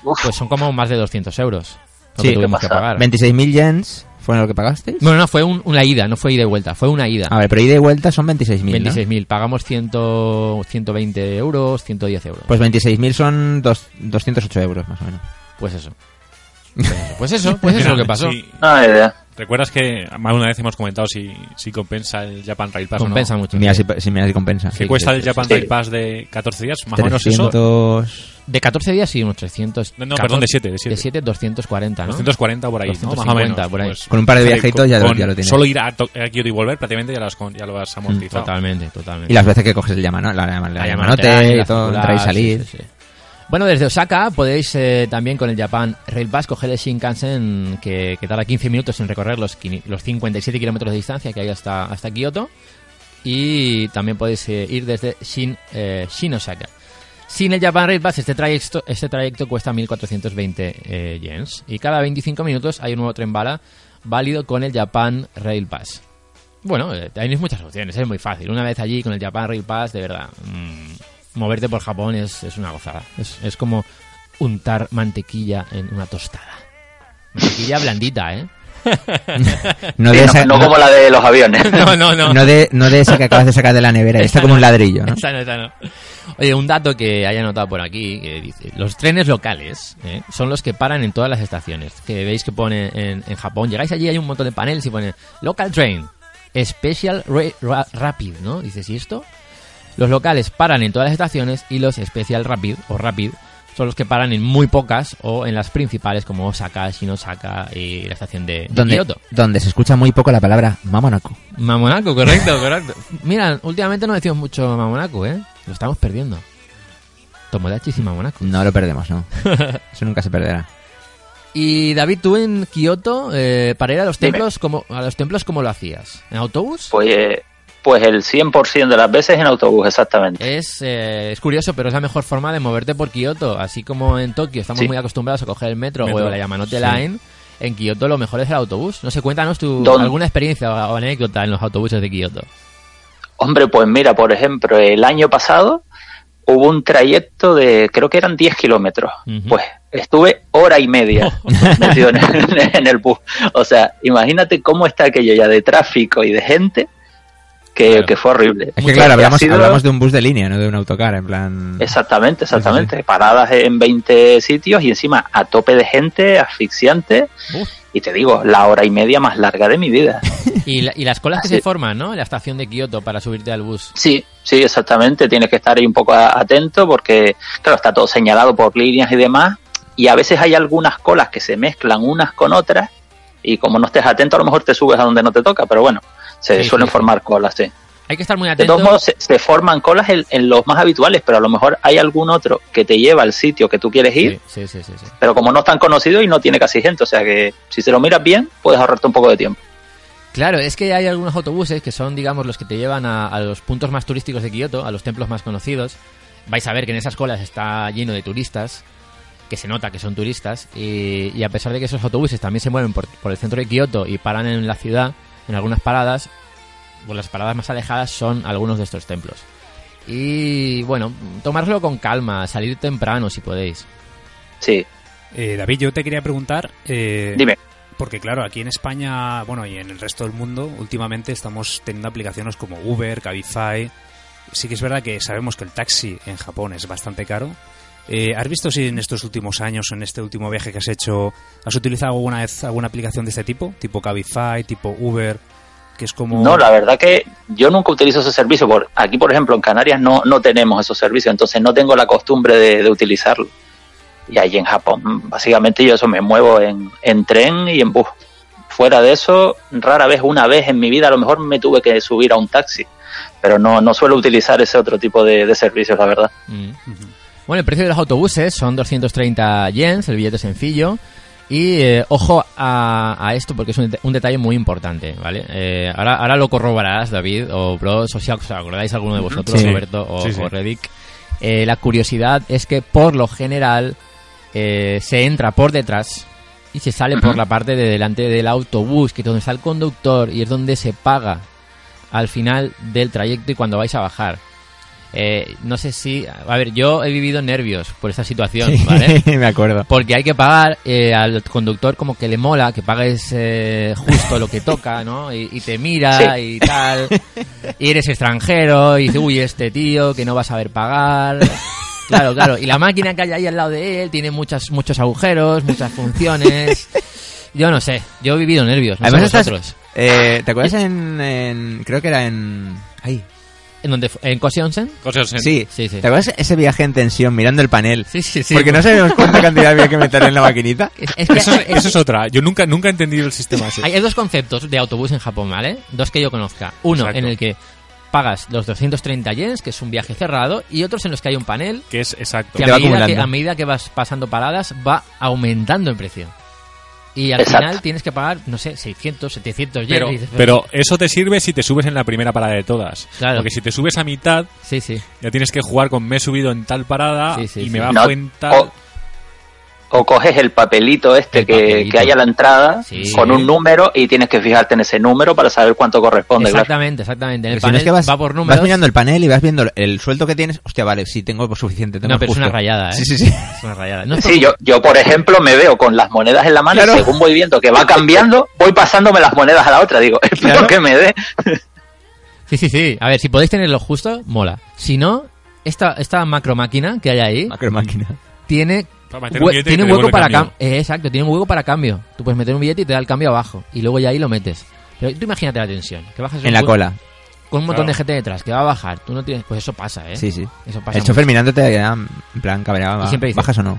Por Por eso, sí, al menos, Por verdad, verdad, verdad. al menos en los de en los de línea de Kioto, los suyos sacarte el pase diario que creo que eran 500 yenes. Sí, sí. Ah, sí, 600, sí, 600, lo han subido. Lo han ¿eh? subido Ah, 600. Vale, vale. Además llevan, Sí. llevan micro, ¿no? Los, los sí, llevan un micro y siempre hablan así, Entonces, ¿eh? todo el ari- todos los arigatos los escuchas. Todos los arigatos que le suelta la gente los escuchas en el autobús. Es un poco más ronco incluso. Pues, si vas con el Ay, ay, Hay, ay, hay algunos que tienen unas voces que... uf, Muy bien, muy bien. Qué bien lo imitas, ¿eh? Pues si vas con el pase men- diario, pues lo, digamos, lo ticas, lo metes por la maquinita el- la primera vez y luego ya pues se lo enseñas al, al conductor que Eh, vea sale que es- muy rentable, eh, porque Sí, sí, dos sí, autobuses sí. ya son 260, seguro que vas a coger más, eh, Sí. es probable que sí, y además eso te cubre todo el día. Exacto, Ah, o si vale. no, aunque, aunque solo vayas a pillar dos, solo por no estar con el lío del cambio y de las monedas, ya casi te, te vale la pena. Desde aquí nos solidarizamos con los conductores de autobús que tienen que estar 12 horas Diciendo diciendo más más. todo el rato. Y lo que está claro que Kioto es una ciudad que patearla no es una opción. A ver, si... A ver, sí, pero que habiendo Se puede, transporte y tal. pero es muy cómodo ir es con muy el cómodo autobús. ir de templo a templo. Sí. Mm. Nosotros para volver al hotel eh, pillábamos el bus. Eh, bajábamos en Kioto o lo que sea. Si nos hemos ido a Osaka, teníamos alojamiento en Kioto en algún caso y pillas el bus y ya está. Eh, es fácil, es fácil cuando te acostumbras. El primer día es un poco caótico. Mm. Eh, recomiendo entrar en la estación de Kioto, ir a la oficina de turismo, que os den planos de los autobuses, de, que viene muy bien tener ese plano. Es muy cómodo, está muy bien, bueno, más o menos explicado. Sí, bueno, tiene su historia. ¿sí? Tiene su historia. Y una, una cosa, David, este año, ¿has estado en Kioto? No, este año, Este me, año no. me lo salté. Ya el año pasado acabé escarmentado, digo, Ah, este vale. año me lo salto. El año pasado, cuando fuiste, eh, bueno, la línea principal para, para, para ver- visitar los templos es la línea número 100. Luego también la Sí. 101 y la 102. Eh, he estado mirando por internet que ahora estas líneas se llaman Rakubus. Ujú. Y, y están prácticamente centradas en el, en el turismo. Eh, no sé. Sí, sí, don- donde más gente te vas a ver en las colas es en esta línea. Eso es así, ¿no? Es lo que te quería preguntar. Sí, sí, sí, sí, estaban prácticamente todos los turistas de la estación estaban plantados ahí. Lo que pasa que yo rara vez, creo que no sé si una vez la habré cogido esta línea. Yo suelo coger otras, a lo mejor la 206, que es Ah, otra que sí, también, La 206 me acuerdo. Sí, que pasa por bastantes puntos. Yo suelo coger esa. Y quizás esa no está Pero tan sí. masificada, ¿no? Claro, por eso es lo que quería eh, recomendar. Mirad bien qué líneas van a los puntos que os interesan y contrastad con las colas de las líneas más famosas, que son estas, las, las turísticas. Porque igual Exacto. si os metéis en un autobús de línea normal que también llega al punto que os interesa, pues igual es mejor y menos agobiante, ¿no? Pero Exacto, bueno. a lo mejor así un par de paraditas más, pero llegas Mm. mucho mejor. Eh, también se puede pagar con la tarjeta tipo Icoca, ¿eh? o la tipo Suica, ¿no? La tarjeta monedero, que eso sí que es lo más cómodo de todo. Tú te la recargas con dinero, pasas ahí el lector y, y arreglado. Que si fuera tensiones. Sí, no, es que eh, eh, en el grupo de Telegram de Directos Japonizados eh, había preocupación al respecto de cómo moverte en bus por Kioto y, y quería dedicar un tiempo a esto porque creo que es importante. Además, es la, es la forma en la que nos vamos a mover por Kioto y, Sí. y no os asustéis. eh, igual escucháis esto y decís, joder, pues... Aún me, aún me queda menos claro, ¿no? Sí, no, no, pero, pero que se Creo que no los has tranquilizado mucho. Y solo por escuchar al conductor diciendo merece la pena. Es un samurái, ¿eh? Esa, vo- esa voz de ultratumba. Sí. Es que son muchas horas diciéndolo Sí. a cada uno de los pasajeros. Muy fuerte. Pero es que además el tono, del, eh. el tono del micro del conductor Sí. es, tiene un algo, tiene como un tono de radio, pero como, así como no. con un ruidito. Sí, así, así. Es que es- es espectacular. Eh, Eso, si no estuviera eso, yo no me subo al bus. Es parte, de- es parte No me subo, no me subo. Bueno, también hay metro, ¿eh? Eh, no lo hemos usado de forma habitual. Y, creo que solo lo usamos en el primer viaje Sí, pero muy y poco. para ir de la estación al de la estación al hotel. Sí, puede ser. Porque que estaba al lado. Estaba justo al lado, Estaba la, al lado de la la parada. nada, a dos minutos. Sí. Y luego ya nos movimos el resto del tiempo en, En bus. en Y si ya es el sumum de, de- de integración en, en la fauna urbana, pues en bici. En bici, en bici lo que molaría. ¿Sí? Yo siempre he querido moverme en bici cerca del río, ahí, Mm. pero al final nunca he, he alquilado bici. Creo que lo comentamos, ¿no? En el, Sí. en el viaje que fuimos. Teníamos que hacerlo y no lo hicimos. Sí. Eh, yo Sí, tuve- pues una, un amigo mío lo hizo el año pasado y dice que es genial la experiencia, Sí. quitando que se le pinchó una rueda a mitad del camino. Sí, pero al final te puede pasar, es, es como una experiencia más. ¿sí? No, pero dice que muy bien, ¿eh? que es muy cómodo, que ves un montón de cosas, entonces está bastante bien esa experiencia. Eh, yo tuve la suerte de que yo tengo una amiga viviendo en Kioto, bueno, que es de Kioto, y con su marido me hicieron de guía turista por, Ah, guay. por Kioto. Y nada, ellos me llevaron, en- me recogieron en coche en la estación de Kioto y me hicieron el tour de los templos y tal en coche. En coche, qué lujo. y me contaron una anécdota que me quedé muy, muy loco. Es que en Japón, yo no lo desconocía, si te compras un coche, te obligan a comprarte una plaza de parking. Sí, Sí, señor. eso lo sabía. Sí, señor. Y dije, Exacto, sí. ¿cómo? O sea, Sí, sí, sí, sí, me quedé sí. algo alucinado. O sea, es que no lo sabía. No puedes, no puedes. Y es así. O sea, si quieres coche, más vale que tengas donde guardarlo. Sí, sí. es- y está muy bien pensado. ¿sabes? Sí. Es que tú ahora, ahora piensa y es cuando harás plof. Tú piensa en cualquier ciudad media de España, Valencia mismo, las calles con los coches aparcados. Mm. Ahora, muévete mentalmente a Japón Sí, sí. y busca esos coches aparcados en la calle. No están. No, No hay. existen. No existe. No existen. Hay zonas... la- la- la- aparcados en, en zonas de parkings habilitados para ello. Sí. Claro, claro. Específicos, pero Allí- a nivel de calle de al lado de la acera, claro. Es, es la filosofía de, vale, si quieres comprarte un coche, vale, pero guarda tu mierda en tu casa. Luego están, No los, la, no la dejes en, en la calle. están los parkings subterráneos que tú metes el coche, da la vueltecita, pim pam pum, Sí. se lo mete y se lo traga Sí, edificio. encontrar coches aparcados en la calle, en calle, en la calle, calle, Poco, muy poco habitual. es raro. Es muy raro, sí. Pero mira, eh, oye, lo tienen bien montado Sí. también. No, pero y además porque el espacio es limitado, hay mucha gente, de normal en las ciudades japonesas hay muchísima gente y es un poco para un poco aliviar un poco ese caos. Algún- y, y le dan y le dan a la imaginación porque si Sí. te fijas te ves los coches aparcados en un espacio que es justo el tamaño del coche o sea Sí. compran Enano, el sí. coche yo creo que en base a- a- al espacio que tiene El típico, el típico coche cubo, Sí, Exactamente. en, el- en la, en la parte Sí. de atrás de, de la pues, casa. Casi todos los coches allí pues son marcas japonesas, por, Sí, por supuesto, sí. Toyota, Nissan, Mitsubishi. Y no me acuerdo muy bien qué coche tenía mi amiga, eh, pero sí que es verdad que tenía la forma cubo, ¿sabes? Sí. Era como un cuadrado Y esos así. típicos espacios para típico. aparcar el coche que son como garajes pero sin puerta, que tienen como una especie de entrada. O sea, Sí, como es que un está hueco, cubierto. Un Sí, hueco en la casa, fuera. pero me da la sensación de que es un garaje que pertenece a la casa, Sí.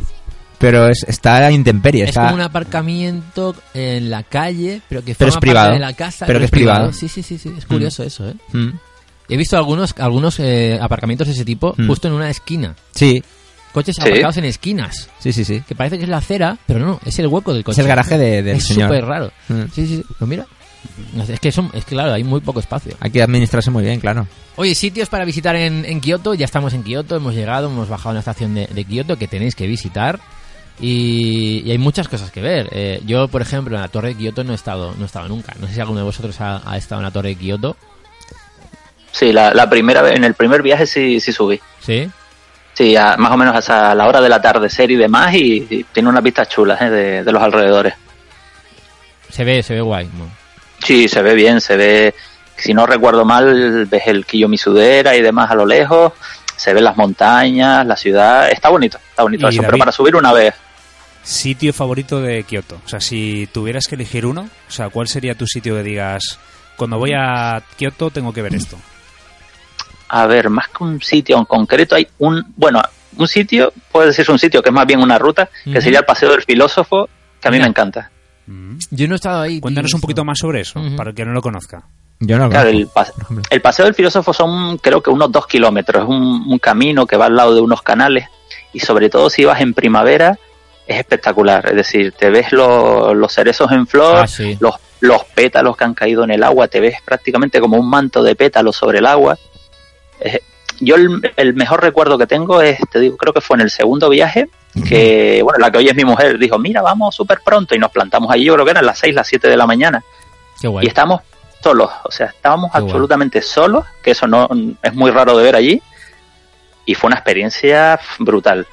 El, y el te paseo- digo, eh, Sí, sí. el paseo filósofo, o sea, caminando, te ves templos a los laterales, puedes ir entrando, sales, sigues la ruta, está muy bien, ¿sabes? Y la, y la historia un poco que tiene ese paseo, que había un profesor universitario, no recuerdo el nombre, la verdad, que, que daba filosofía y demás en la Universidad de Kioto, y ese era el paseo que hacía todas las mañanas. Qué bueno. Y un poco de, de ahí viene el, el nombre del paseo.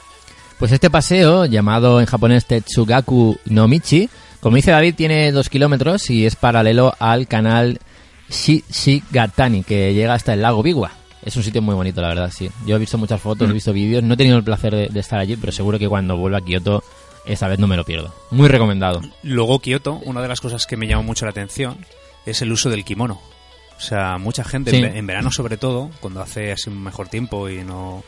eh, mucha gente aprovechando que va a hacer esa visita cultural, esa visita de templos, eh, las mujeres japonesas, las chicas jóvenes también, aprovechan y se alquilan o se ponen su propio kimono. Es como se, se, se integran en la, en la tradición de... Ya de, ya de por sí. Kioto tiene un, un toque viejuno muy chulo y, y eso ayuda, ¿no? A meterte más Sí, todavía. es como que te apetece más, ¿no? Eh, ponerte el kimono en Kioto que en Tokio. Mm. Y efectivamente, todos esos paisajes y toda esa atmósfera de Kioto, Sí. y encima la gente las ves con estos kimonos, Sí, la sí, verdad sí, que sí, da sí. un ambiente muy, muy bonito. Muy característico. Bueno, eh, los templos de Kioto es eh, lo más característico a visitar eh, cuando vas de turista. Hay algunos que, me encantan y hay un hay uno en especial que, que bueno, más que un templo, yo lo considero un paseo, una ruta también, que, que es el Fushimi Inari Taisha. Bueno, un paseo no es, ¿eh? Eh, es un paseo largo, ¿eh? Es Sí. un paseíto subiendo, subiendo, subiendo, subiendo. Pero es eh, Hay que, hay que ir preparado, ¿eh? Yo me acuerdo en el primer viaje, sí. en el primer viaje yo lo pasé, lo pasé mal. no vayas el primer día. Me costó, No vayas el exacto. primer Ves el décimo día, por, por lo menos, ¿no? Para Sí. ya... Sí, sí, pues yo, llegué muerto. Ya has ido calentando, has, has estado andando varios días. Ya tiene las piernas ahí... curtidas. Mm. Eh, Taisha es el famoso, bueno, los mil toris, ¿vale? El, el- el paseo por las escaleras, esta subida a, a los mil toris, que son, bueno, eh, los toris son estos, eh, estas cosas, Puertas. estos arcos, estas puertas rojas. Y en este caso son donados por, eh, por empresas y por negocios y, y con sus nombres eh, grabados en, en- en estos toris. Y esto lo hacen para que el dios Inari les dé suerte en, en sus comercios, en sus trabajos y demás. Son cuatro, cuatro kilómetros de subida por, por estas escaleras en plena montaña. Y, y bueno, nosotros hemos ido con lluvia. Y es muy duro. Subir y bajar luego con lluvia extrema, bueno, extrema, no extrema, pero llovía bastante.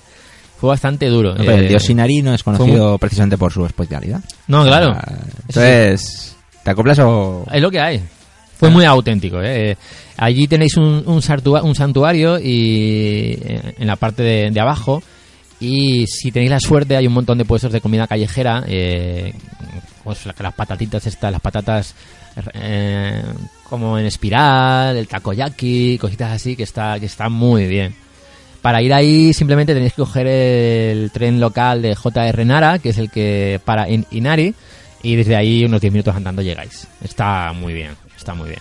Y luego, como hemos dicho, por favor, intentar subir hasta arriba del todo. Sí. Porque aunque el esfuerzo es grande, la recompensa es... Finalizarlo está muy bien. Está Mm. muy bien. Merece Por el, y por el camino, si no me equivoco, hay un par de, de casas de té, o una de ellas, y también es un sitio bastante idílico para parar un poquito, tomar un, un té tradicional. Está muy bien. Eso sí, no, deja- no dejaban hacer fotos cuando fuimos. Ya, bueno, ¿Y eso? sí. Ah, ¿Pero No dices en, la- en el- los salones de té o en el, En los... en el propio recorrido? Sí, en el propio recorrido. Sí. No, Recuerdo. No, no, no, no dejaban No, hacer no. foto al interior de las... El interior de donde habían templitos. Sí, exacto. y Estaba las- la Ah, vale, vale, vale, vale. No, no, pero, pero no, que hubo un par de veces que, que como que me llamaron la atención porque enfoqué en la cámara. Claro, porque salía, podía salir algo que, Vale. no, que no les gusta que salga. Vale, vale, vale. Algo religioso, Sí, ¿no? De- exacto. Mm. Pero foto a los tories y a, la, Sí, eso a sí, los eso sí, árboles y eso todo sí. eso sí, no hay problema. Las vistas de- desde arriba, que tiene unas vistas muy chulas de Kioto. Sí, eso sí, sí, sin sí. problema. Sí. Y, y David, oye, eh, David, estaba pensando en David Villa, Dime. ¿sabes? Ah, David Villa, bien. ¿sabes? ¿Por qué? Porque un tocayo tuyo puso unas fotos de Arashiyama, que estuvo hace poquito visitando David Villa, ¿sabéis? Que está en Vissel Kobe. Se fue a visitar por la zona de Kioto a Arashiyama, eh, destacado por el famoso bosque de bambú, que es, es- espectacular. Ahí sí que hemos estado y ultra recomendable este lugar. Muy bonito. No sé si habéis estado vosotros. Bueno, Reddick sí. Sí, el bosque de bambú posiblemente, y además creo que está catalogado como una de las maravillas del mundo, ¿no? O sea, está metido Sí, ahí en eso. no es para menos, ¿eh? Buah, Es un sitio muy bonito. muy guay. Sí que es verdad que yo eh, me encantó, la verdad, no te lo voy a negar, que fue algo maravilloso, pero mm, me, no sé, tenía la impresión de que era mucho más grande. Ah, O sea, ¿te parece? En las fotos y eso parece Claro, porque grande, ¿no? hay una calle principal que es donde está como el paseo este, ¿no? Con todo Mm, el bosque de sí. bambú, pero salvo eso, eh, me- no sé, creía que era como un espacio mucho más grande. Ah, pero visita Con más obligatoria. rutitas, ¿no? Entre medias. Sí, claro, yo me Sí. esperaba que te podías perder en los bosques de bambú y no es así. No es, no es tan grande como No podéis es tan pensar, grande, es- efectivamente, es muy muy bonito. pero es, vale la pena, vale la pena. eh, ver esos, pues eso, esos árboles de bambú tan altos es sí, algo sí, que sí, impresiona sí, sí, mucho. Es muy guay. En el, en el bosque de bambú, era en el bosque de bambú donde al principio había una foto de Jean Reno. Sí, señor. Ahí es, ahí es. Dices, un cuadro pintado, cuadro pintado de sí, Jean una Reno. foto Me imagino que, pinta aquí este. ¿Pero por este qué? hombre. Es que No en sé. ese sitio había como alguien, en ese, en ese pequeño comercio, eh, eh, dentro del- del, del bosque Mm. de bambú, que pinta cuadros a mano. Entonces yo creo que Jean Reno pasó por ahí alguna vez y le dibujaron el cuadro. Quiso inmortalizar. Inmortalizar, yo creo que sí. Y lo pone modo de reclamo para, claro, Eso, para turistas. claro, claro, claro, claro.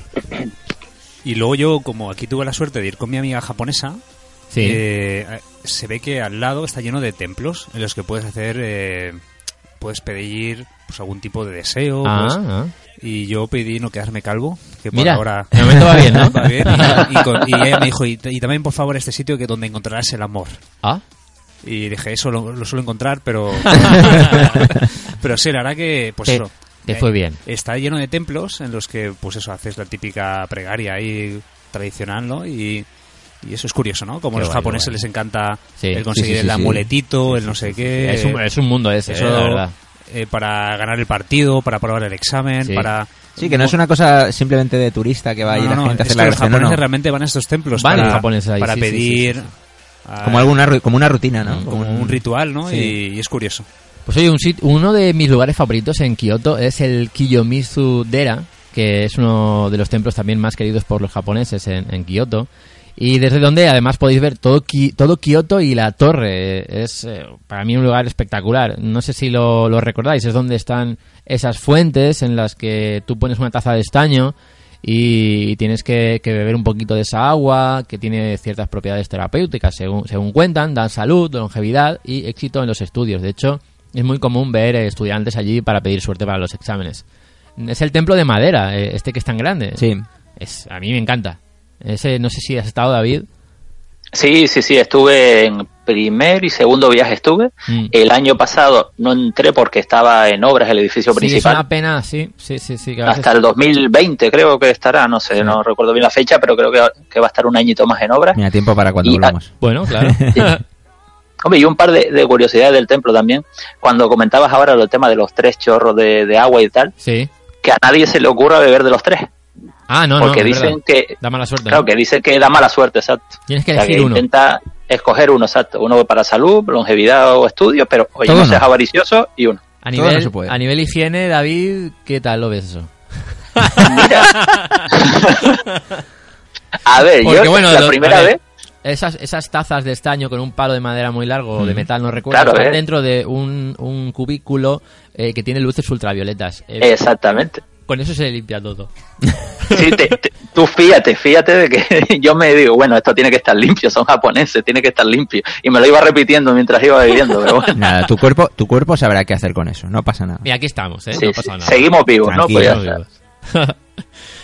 Bueno, y también tenemos más eh, lugares más interesantes. Eh, yo, por ejemplo, no he estado en este, que es el Coquedera, eh, investigando, pues... eh, Nada tiene que ver con el jugador del Atlético de Madrid, ¿verdad? No creo, no creo.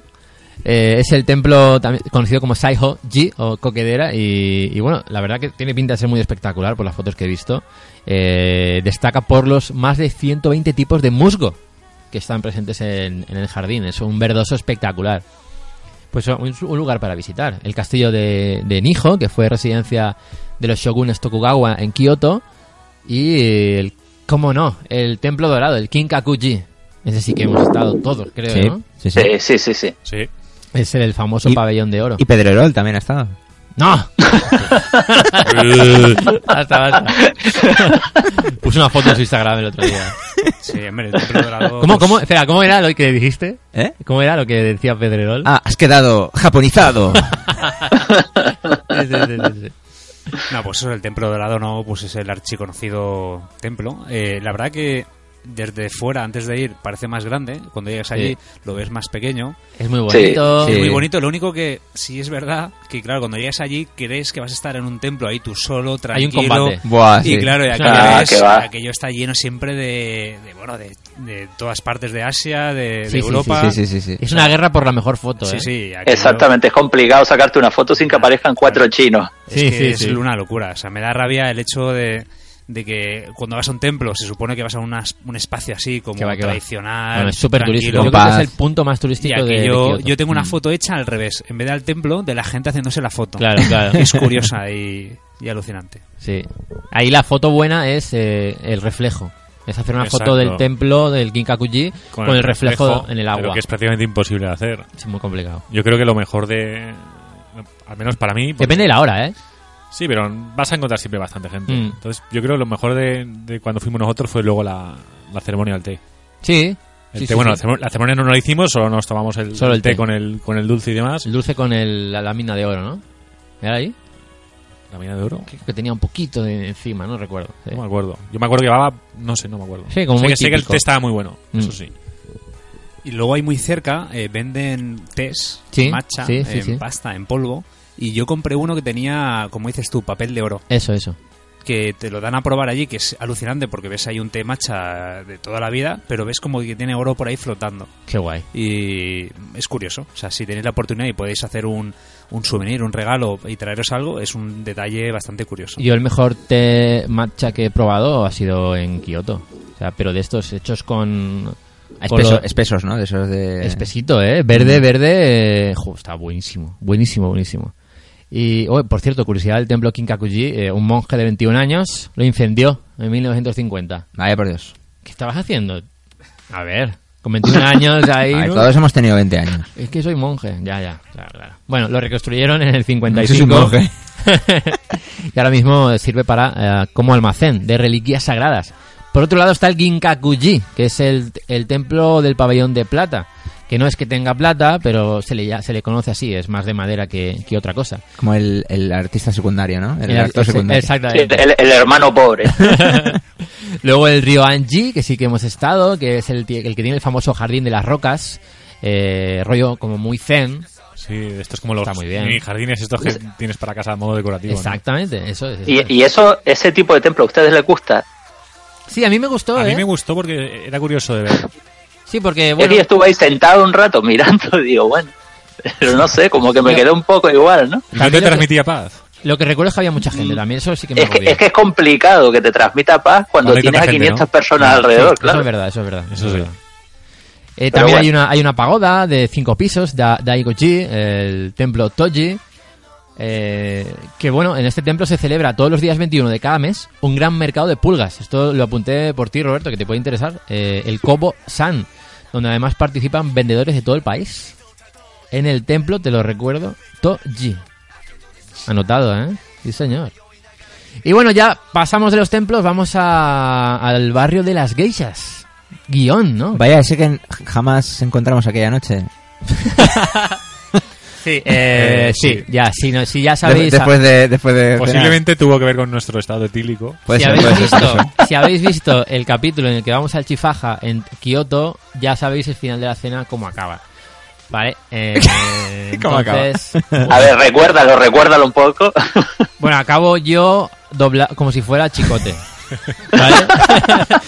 No literal, pero, pero prácticamente. y no y no encontramos guion que estaba al lado. Sí. Tuvimos que volver a dormir. Creo a- que lo Es rodeamos. más, es más, el, el, el, ya lo diré, el Ryokan estaba en guion. Sí, sí, Sí. sí, sí, estamos ahí. Estábamos en pleno guion, lo que no encontramos es la, Pero venga la- a callejear. calle. Sí, venga a callejear, venga a callejear y nada. Qué desastre, de verdad, qué desastre.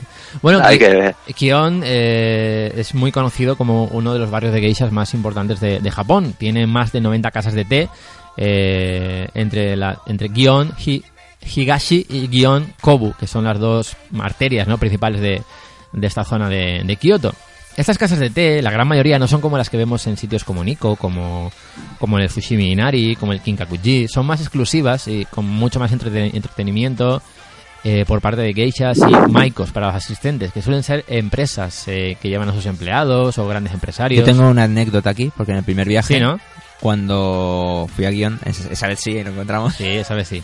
Eh, había como una gran casa de té Sí, sí, sí, es verdad. y en la esplanada había Sí. como cinco o seis coches negros Oh, con las vaya. lunas tintadas y que había ahí una juerga. Sería ¿no? un- alguna cena de empresa, comida de empresa Sí, o algo así. Entonces eh, nos acercábamos tal a, a lo que es la esplanada, el jardín, el previo a, Sí, a sí, entrar al, al local.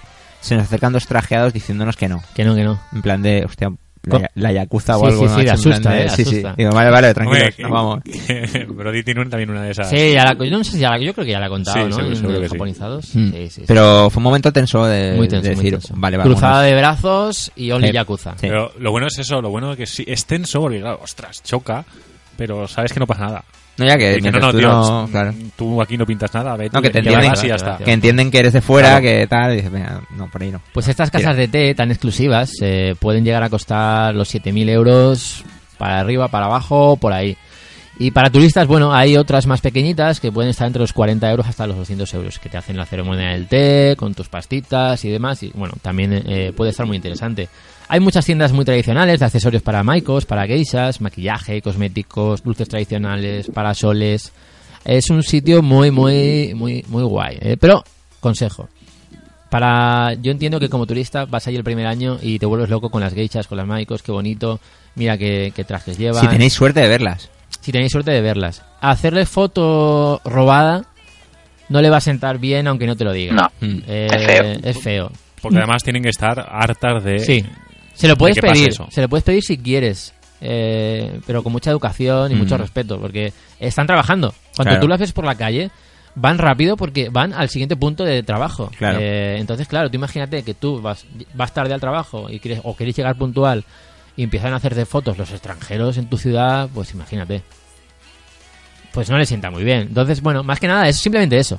Eh, pedirlo por favor, y bueno, si están de espaldas no se van a enterar. A mí ¿vale? me pasa prácticamente a diario. Te hacen fotos. El trayecto del parking a la oficina Ya, es, es Lo entiendo, lo entiendo. que- Y tú, Pues, eh, fotos no.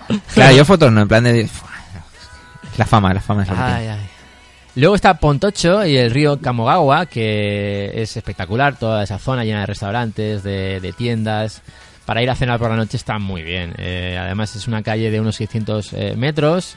Al lado está el río. Tenéis algunos restaurantes que, se, que tienen una terracita que da al río. La iluminación que hay ahí, el entorno es súper idílico. Es, muy guay. Y pasear por el río también. Muy recomendado. Si podéis ir con la bici por la mañana, por la tarde os dais un paseíto. Genial. El mercado de, de Nishiki, que yo la verdad que no, no he estado, no sé si alguno de vosotros ha estado en ese mercado. No, yo no.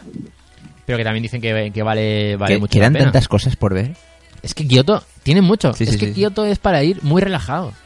Pero siempre vamos como de paso, ¿eh? Sí, siempre es una ciudad de paso. Sí, Mm. se merece más. Sí. Y hay un museo que es el Museo Internacional del Manga.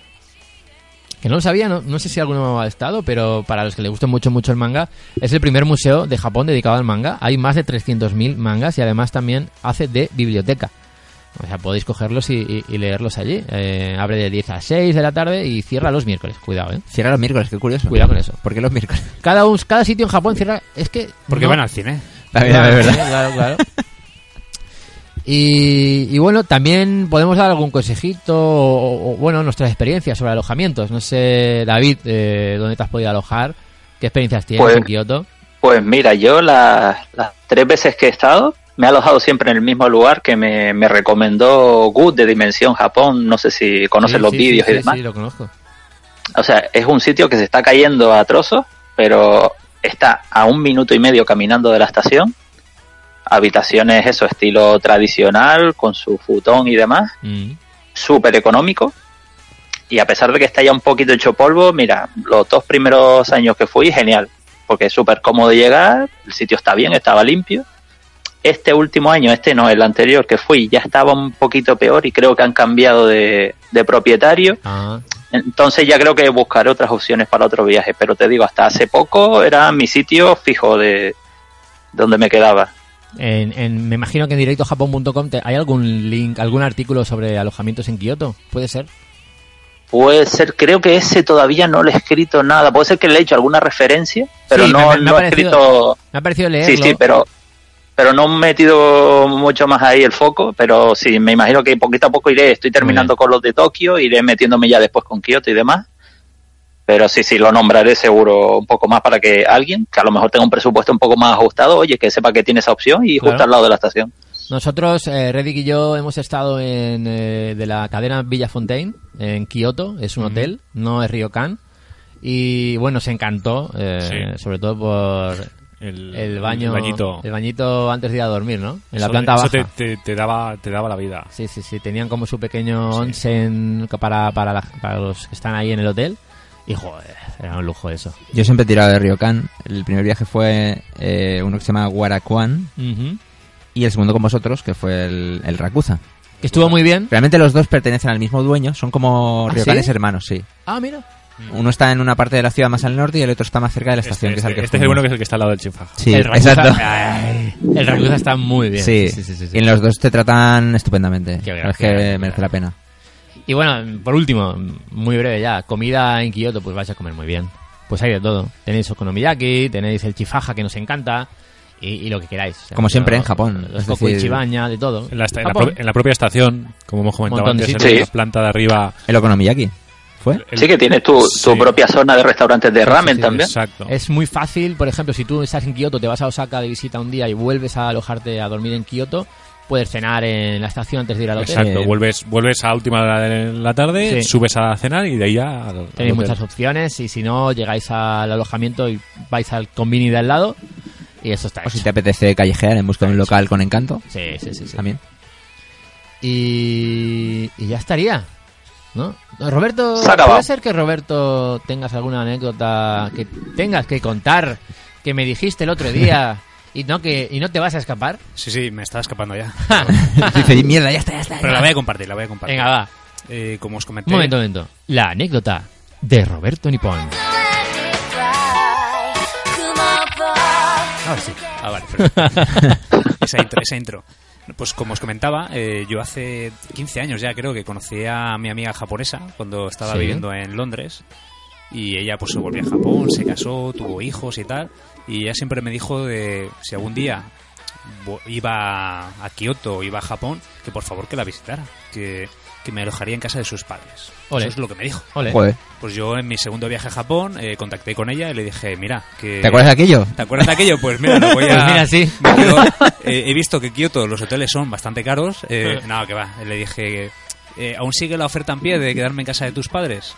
Y la verdad que ella se ofreció. Me dijo, sí, sí, claro, claro. Además, eh, no vivimos en Kioto, Kioto. Vivimos un poquito a las afueras, en una especie de aldea o una especie de Mm. poblado. Ujú. Así tipo de, de granjas, de tal. Joder, qué bueno. Y Qué guay, ¿eh? Y la verdad que me, me llamó la idea, ¿no? Porque, a ver, dormir en una ciudad como Kioto, Osaka, Tokio, que, pues puedes ir cualquier, cualquier día, Mm. pero vivir en una zona más alejada eh, es algo que no todos los días te lo puedes encontrar. Claro. Y más en vivir en casa de un- una casa japonesa, ¿no? Sí, sí.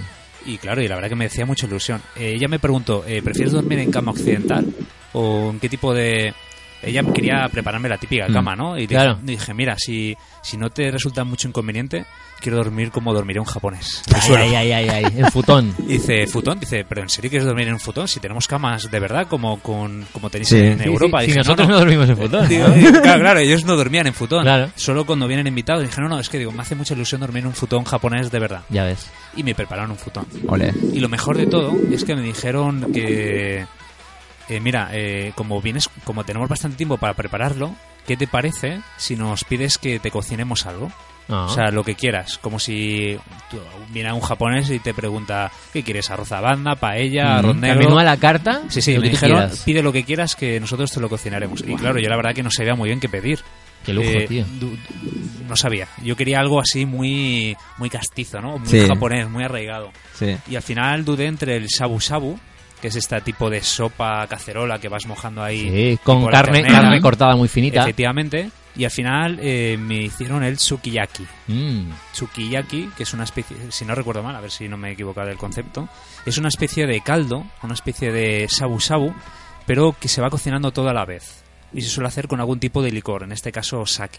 Mira. Madre mía. Y, y- y antes de llegar a casa de, de la familia, de, la, de los padres, paramos en una fábrica de sake en Kioto. Oh. O sea, y la verdad que me quedé un poco alucinado porque era un sitio muy muy japonés, la verdad. una experiencia O sea, sí, sí. brutal. Fue una experiencia muy grande. Qué bueno. Ahí como turista es imposible que... Claro, sí, no, es- no es posible y que me- encuentres Y me eso. acuerdo de llegar allí, como si vas a una bodega, ¿no? Como si Sí, vas sí. a una, una bodega de vinos, eh, hablamos ahí con el dueño, no entendía nada, claro, por Claro. supuesto, yo solo le saludé en japonés y poco más, y nada, y nos dijo, ah, pues mira, para este caldo os voy a, os voy a dejar este sake que os va a venir muy bien, para darle un toque distintivo.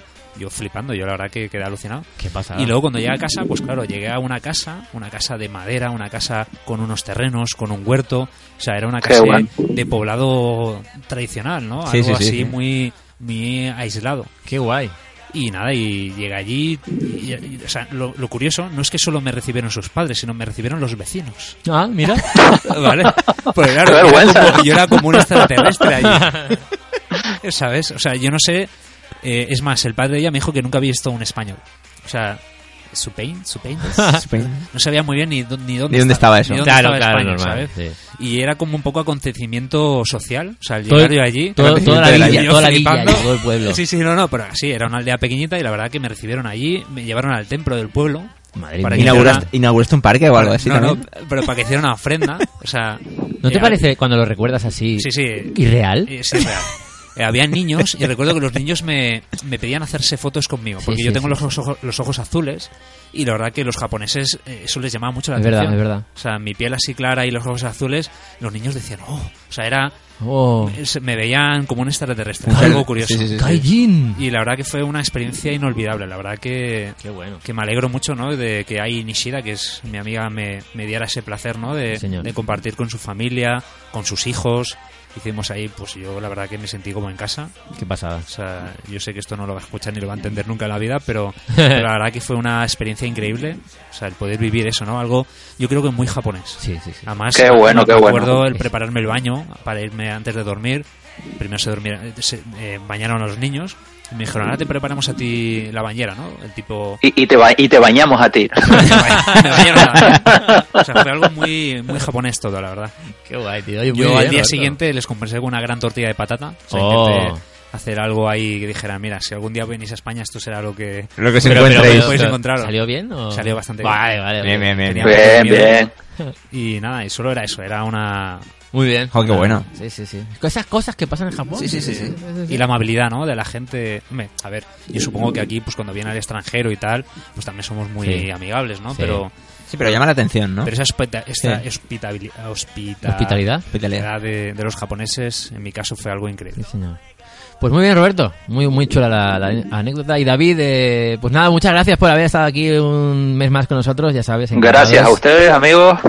Te encontramos, eh, como siempre, en directo a japón.com y en el, el Twitter directo a Japón, en el YouTube y en el grupo de En Telegram. Instagram, en todo. O sea, detrás de la Claro. puerta de tu cuarto, ahí estoy Ahí también. está, directo a Japón.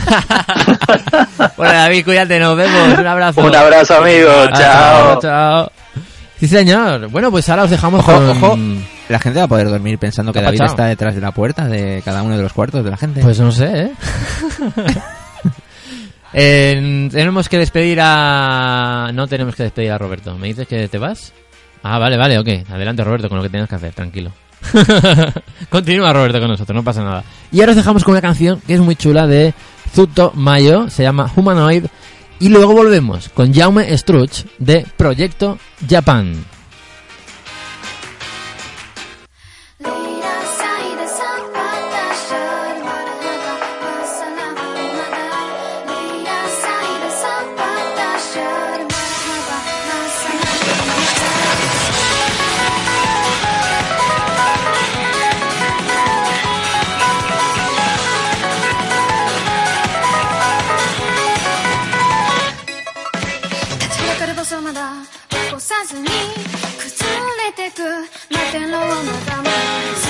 今日も君の頬汚してるためらいもなくあそばにいたいわけを記すなら都合のいい名前をつければ得することないよ前提がいないからまぶたも使わず青い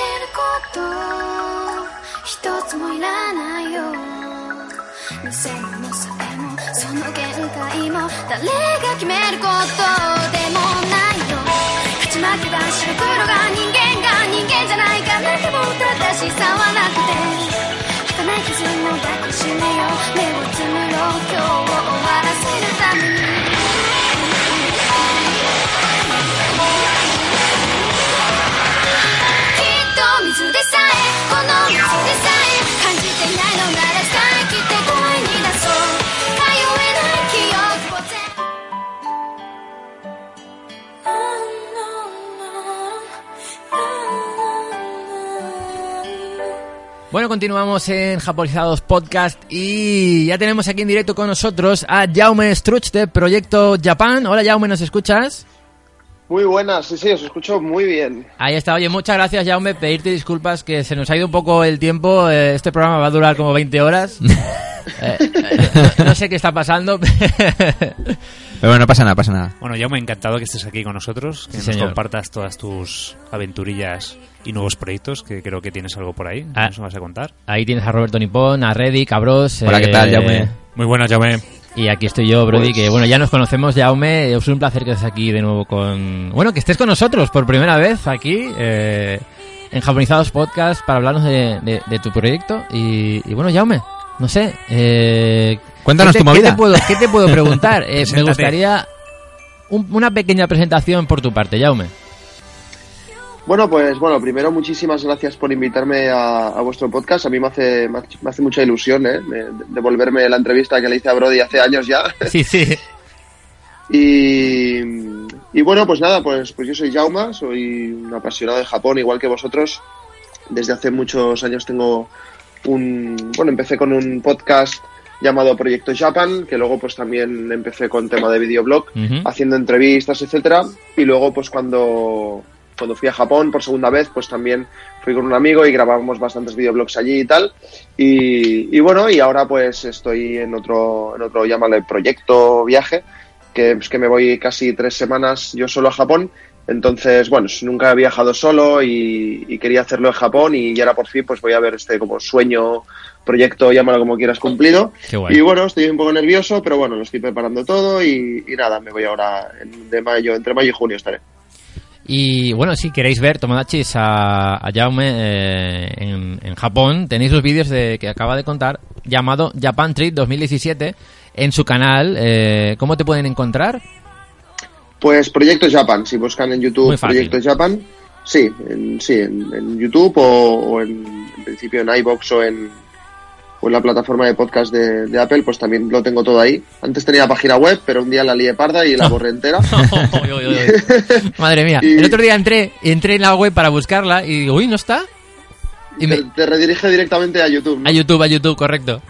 Y bueno, la lié parda con el hosting y tal, y, Madre y, y- y era irrecuperable. Y dije, bueno, al menos que dirija Claro, claro. al canal. Al fin, al fin ya perdí algunas entrevistas que tenía escritas, pero todos los, todos los podcasts y vídeos ya, ya están subidos a YouTube. A YouTube. Así que lo, lo más importante, sin bien. desmerecer las entrevistas que hice escritas, eh, está ahí.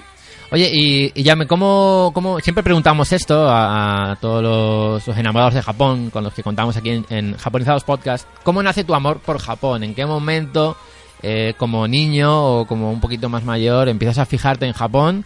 ¿Qué es lo que te atrae? Eh, como siempre, muchos decimos que es gracias a los, a los dibujos, ¿no? Algunos a los videojuegos.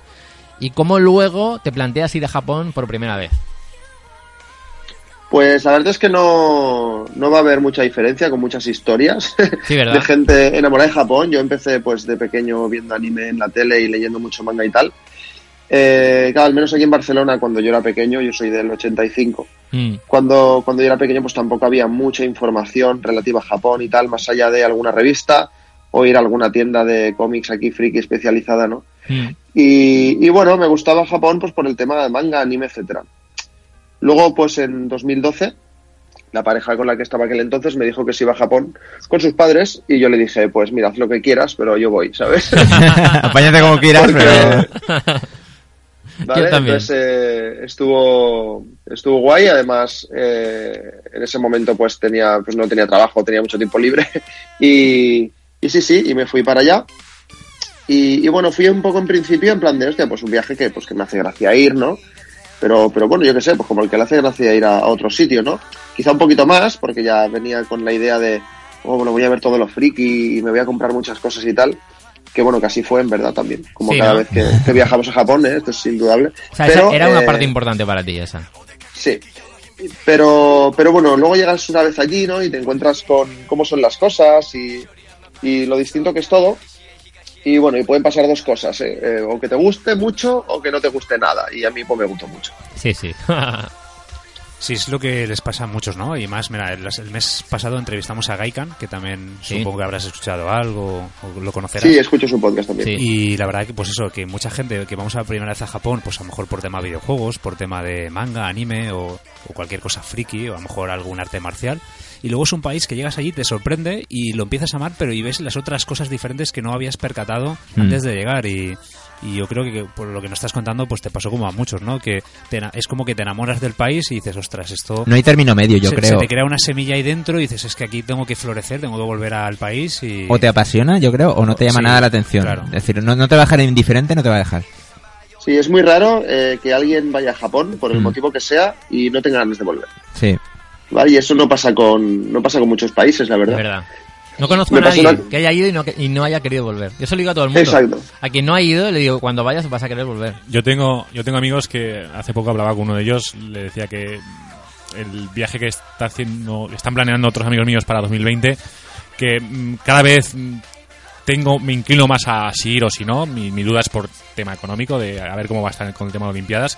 Y me preguntaba, pero tío, ¿hay más sitios para ir? No sé, vete a Sí, Estados no, Unidos, vete no, a tal, vete a. ¿eh? Yo te entiendo y lo reconozco, sí, hay más sitios para ver, pero es que quiero volver. Estoy a gusto- Es que- estoy- es estoy que a gusto no- allí. Exacto, no puedo evitarlo. Sí, es que sí, es- sí. necesito volver, al menos una tercera. No sé si una cuarta existirá o no. Por pero lo menos- tengo claro que una tercera tiene que, tiene que haber. Riddick, aquí entre Tomodachis eh, no te vamos a decir eso, no te preocupes. Estás en familia, no, no don't worry. Claro. Y luego ahora, Jaume, en tu próximo viaje que vas a hacer este año, eh, exactamente qué es lo que quieres hacer, o sea, qué es lo que te quieres comprar o qué es lo que estás buscando. Objetivos, objetivos. ¿Qué objetivos Eh, sí, tienes? sí, tienes ¿En el- qué estás metido ahora? ¿Qué, qué buscas ahora de este viaje? Bueno, pues la verdad es que, bueno, ya es la primera vez que estuve en Japón, estuve solo en, en Tokio y Kamakura. Luego, cuando fui hace un par de años eh, con mi amigo Denis, pues hicimos un poco de ruta, ¿no? Estuvimos bastante en Tokio porque él nunca había estado. Y luego estuvimos pues en Osaka, en Kioto, Hiroshima, Miyajima. Y, pero bueno, tampoco sin salirnos mucho de, de las ciudades. Y en este viaje, como ya voy yo solo, pues también te lo puedes plantear de otra manera. Alquilando todo apartado, o sea, alquilando todos los alojamientos así, pues que pueda cancelarlos con cierta antelación, si es necesario, lo que sea. Mm. También un poco para ir tranquilo de que si estoy una vez allí y quiero cambiar alguna cosa de la ruta, pues La libertad que, te Eh, va, que te va a dar eh, viajar solo. es- efectivamente, ¿no? Mm. Efectivamente. O sea, a mí me encanta viajar con gente, pero al ir solo, pues también puedes hacer un poco de lo que te dé la gana. Muy bien. Y bueno, en este caso, pues voy a, voy, quiero ver, o sea, estar alojado en algunos sitios que ya conozco, pero la intención es hacer pequeñas excursiones, que es lo que me falta, ¿no? Eh, y ver algunas cosas, ¿no? Pues por ejemplo, llego, estoy unos días en Tokio y quiero ir a Nikko, a Yokohama, eh, a Odaiba, que bueno, está cerca de Tokio pero no he estado, y bueno, cositas así. Luego desde Kioto, pues a, a Nara o, o al bosque Arashiyama. Quiero ir al lago Biwa, que es el lago más grande de Japón, que no he estado tampoco, que lo conocí por un anime hace poco además. Ah, mira. Sí, sí, por el de High Score Girl, no sé si lo habéis visto en Netflix, muy chulo. ah, sí, Sí, yo, sí, sí, y- está muy yo guay. estoy, yo, estoy, yo la estoy viendo ahora mismo. Eh, Sí, de hecho esta semana han sacado tres capítulos nuevos y Cierto. estoy con todo el hype, que creo que luego los voy a ver. y luego estaré, y luego ya me voy por la zona de los Alpes, a Takayama y a Kanazawa, que mucha gente va a Shirakawa-go también, pero no, bueno, estuve hablando con un colega y mirando por internet y dije, mira, prefiero, luego me, me voy a Nagano, digo, prefiero hacer Nagano que no Shirakawa, que al final es- son Ah. pueblecitos más pequeños y como seguro que vuelvo con alguien, pues ya, pues ya, ya volveré. Y luego ya me quedo en. Tokio. Sí, luego me quedo en Tokio unos cuantos días. Eh, bueno, me quedo en Tokio cinco días más. Que ahí ya no tengo ningún plan, sino que coincido con un, con un buen amigo mío que estará allí también con su pareja. Y como conozco gente en Tokio también, pues ya estoy quedando, ya estoy quedando con ellos a dos meses vista. Hace- hacer un poco Y- de vida allí, ¿no? Eh, como y si la, y la última sema- la última semana será un poco de, eh, sí, sí, de ir a tomar algo y, Qué guay. y, y- un poco de, Que eso también de mola. relax. Eso Claro. también mola. Hacer un poco de vida allí en plan como si estuvieras ahí viviendo. Sin, sin el Sí, típico sí, estrés sí, del turista. También está guay. Sí, sí, sí. Y bueno, la- además para- me, me he gastado casi en, el- en el Ryokan de la última semana lo mismo que todos los hoteles anteriores. ¿eh? Pero Pero va a ser merecido, ¿no? El descanso, ser- el descanso del samurái. va a ser con, con gusto, con gusto. Sí, sí, sí, sí, la verdad es que sí. Digamos que la primera parte del viaje eh, quizá vaya a ser la parte gruesa de grabación, ¿no? Porque me imagino que vas a preparar algunos vídeos para, para tu canal. Sí, la verdad es que, bueno, intentaré grabar cositas en todos lados. Luego la, la primera semana de Tokio también coincide que, que es el Tokio Design Festa, que no sé si lo conocéis, es un festival de como de arte y, y diseño así súper importante de Asia, el más, bueno, Sí. el más grande que hay en Asia, que lo hacen tres o cuatro veces al año y coincide justo que estoy ahí y, y tengo intención de ir también. Muy bien. O sea que, que- que habrá gente que me dirá que estoy loco, que me voy a Japón y un día entero lo voy a perder en un festival de arte, ¿no? Nada, Pero- nada. Eh, Si es lo que te gusta, o sea, al final... Pero es lo que me mola. o sea Claro, si es lo que te o gusta, lo- lo vas a Pero bueno, grabaré, grabaré cositas en todos lados. Mm. Y, y bueno, la última semana tam- seguramente también, porque quedaré con gente que tiene canales de YouTube, de gente que vive en Japón. Muy bien. Entonces me imagino que grabaremos cosas juntos y tal igual.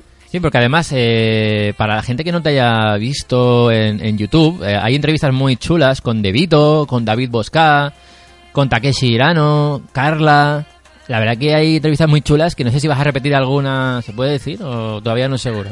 Pues, pues la verdad es que es que de, de todos los nombres que has dicho, pues creo que todavía no he hablado con ninguno. Vale, o sea, bien, eso, eso es bueno porque Pero- van a haber novedades. Pero bueno, el, el otro día, de hecho, hablaba con, con Santi, otro chico que también tiene un Ah, blog de cosas de Japón eh, y tal. ¿Viajando con Santi? Sí, exacto. Correcto. Que con él, ta- él también le hizo una entrevista y tal. Y hablábamos por Twitter de esto, ¿no? Me decía, joder, tío, dice, Buen has entrevistado, dice, cuando empezaste tú con las entrevistas de tema de Japón y tal, nadie las hacía, ¿no? Sí, ¿eh? Y, y sí que es verdad que el otro día me di cuenta de que mucha de la gente que entrevisté hace cuatro o cinco años ahora son pues relativamente conocidos, ¿no? En YouTube o, ¿eh? o por sus blogs y tal, ¿no? O sea que puse ahí mi, mi granito de arena en la expansión de- del japonismo. De Japón. por- El virus de- Japón. De la locura de Del- Japón, ¿eh? del virus japonismo a, a- japonista, llámalo como quieras. Sí, sí. Eh, el, el lenguaje español, la verdad. Sí, bueno, no. En principio, bueno, sí, o sea, no, no creo que sea ningún misterio, pero bueno, tengo pensado quedar con, con Zordor de, de Geek and the Freaky, Grande. ¿conocéis? Gran, sí, sí. Quedamos, Vale. quedamos con él en el viaje que hicimos. Nos debe una Sí, montaña entonces, bueno, de siempre, patatas. siempre vamos hablando y cuando estuve en Japón lo conocí y nos caímos de puta madre, entonces ya hemos, hemos dicho que de quedar para grabar y para vernos simplemente y tal. Luego unas chicas que hace poco se han abierto un canal que se llaman eh, Niponísimo, creo. Ni- Niponismo, Niponismo, Niponísimo es otro. Niponismo, que es una chica que se llama Laura, que es de Barcelona, de hecho es de mi barrio, y bueno, se fue a vivir y entonces hemos quedado también de cuando yo esté allí a hacer alguna excursioncilla o algo. Y bueno, y luego he quedado también con gente de, que he conocido como, aparte de este tema de podcast y videoblog y todo esto, me, me encanta la fotografía. Ajá. Y, y bueno, pues a través de eso también he conocido algunas personas en Yokohama y tal, que no tienen nada que ver con YouTube ni con los podcasts, pero bueno, gente que le gusta la foto. Y he quedado pues por allí pues para hacer fotos y tal. Qué Tienes buena O agenda, sea, ¿eh? que molas. Sí, sí. Es un poco, sí, sí, sí, sí. eh, Tengo, un, te- tengo, un, te- tengo una hoja de numbers eh, llena de cosas y a veces la miro y digo, voy a tener que recortar, ¿sabes? En, en 20 días no me va a dar tiempo para todo. Pero bueno, pero bueno, yo tampoco me, tampoco me gusta estresarme. Yo cuando viajo soy en plan de, No. no, me pongo el despertador y si me despierto a las 10, pues, pues voy chino chano. O sea que via- ¿no? Y- viajas solo, pero no vas a estar solo, realmente. Sí, sí, la verdad es que es que es así. O sea, como casi cada dos por tres voy a estar quedando con alguien. Pero bueno, luego también, pues como vas subiendo las historias Instagram y todo eso, y la gente te contesta y eso, pues al final no te, No te sientes solo. no te, no, no te sientes solo, ¿no? Pero, pero bueno, pero yo, yo creo que yo creo que estará bien. Ya lo veremos. Eh, Jaume, eh, a ver, yo en mi último viaje también lo hice solo y la verdad que te da esa libertad, ¿no? De hacer un poquito lo que quieras sin tener que dar explicaciones a nadie, que eso es una ventaja. Sí que es verdad que a veces echas en falta mejor el compartir con alguien de tu tierra, ¿no? Algo- Ciertas cosas. Ciertas eh, cosas que te van a suceder, pero eso es normal. Eh, yo si puedes, si te da tiempo, eh, a ver si pudieras contactar con algún... eh, porque amigos japoneses tienes allí en, en Japón. Eh, no. Yo, por ejemplo, te lo digo por si, te, si tienes tiempo, ya sé que no, porque creo que te vas en breve. eh, hay una página que se llama Couchsurfing, que es como una especie de, de alquiler Sí, la, la, la verdad es que la conozco, Sí. pero no sé, no, no le he metido caña, Yo no le he metido caña a eso. Yo la he utilizado bastante en Valencia, o sea que he acogido a mucha gente aquí, o sea, por lo tanto, pues ya tienes un perfil bastante con muchas referencias que la gente se fía. Te lo digo porque es una Sí. oportunidad, si pudieras, el pasar una noche en casa de un japonés, eh, vas a ver una integración muy diferente a lo que es quedar con algún español o quedar o tú mismo en un hotel. Pues si pudieras aprovecharlo. Eh, Ya sé que es complicado porque cuadrar y además los japoneses les tienes que avisar con mucho tiempo para hacer este tipo de cosas. Pero, Claro. pero es una gran Es otra forma de, de ver Japón, Sí, ¿no? De, yo de te lo vivirlo. aconsejo. Yo estuve en Okinawa, en casa de un japonés, que la verdad que fue una experiencia eh, eh, algo surrealista, pero fue increíble. o sea, yo eh, viví en casa de, de un chico que no cerraba su puerta con llave. y allí tenía, bueno, el tío era DJ y tenía mesas de mezclas, Macs, ordenadores, bueno, aquello era Jo, una qué crack. locura.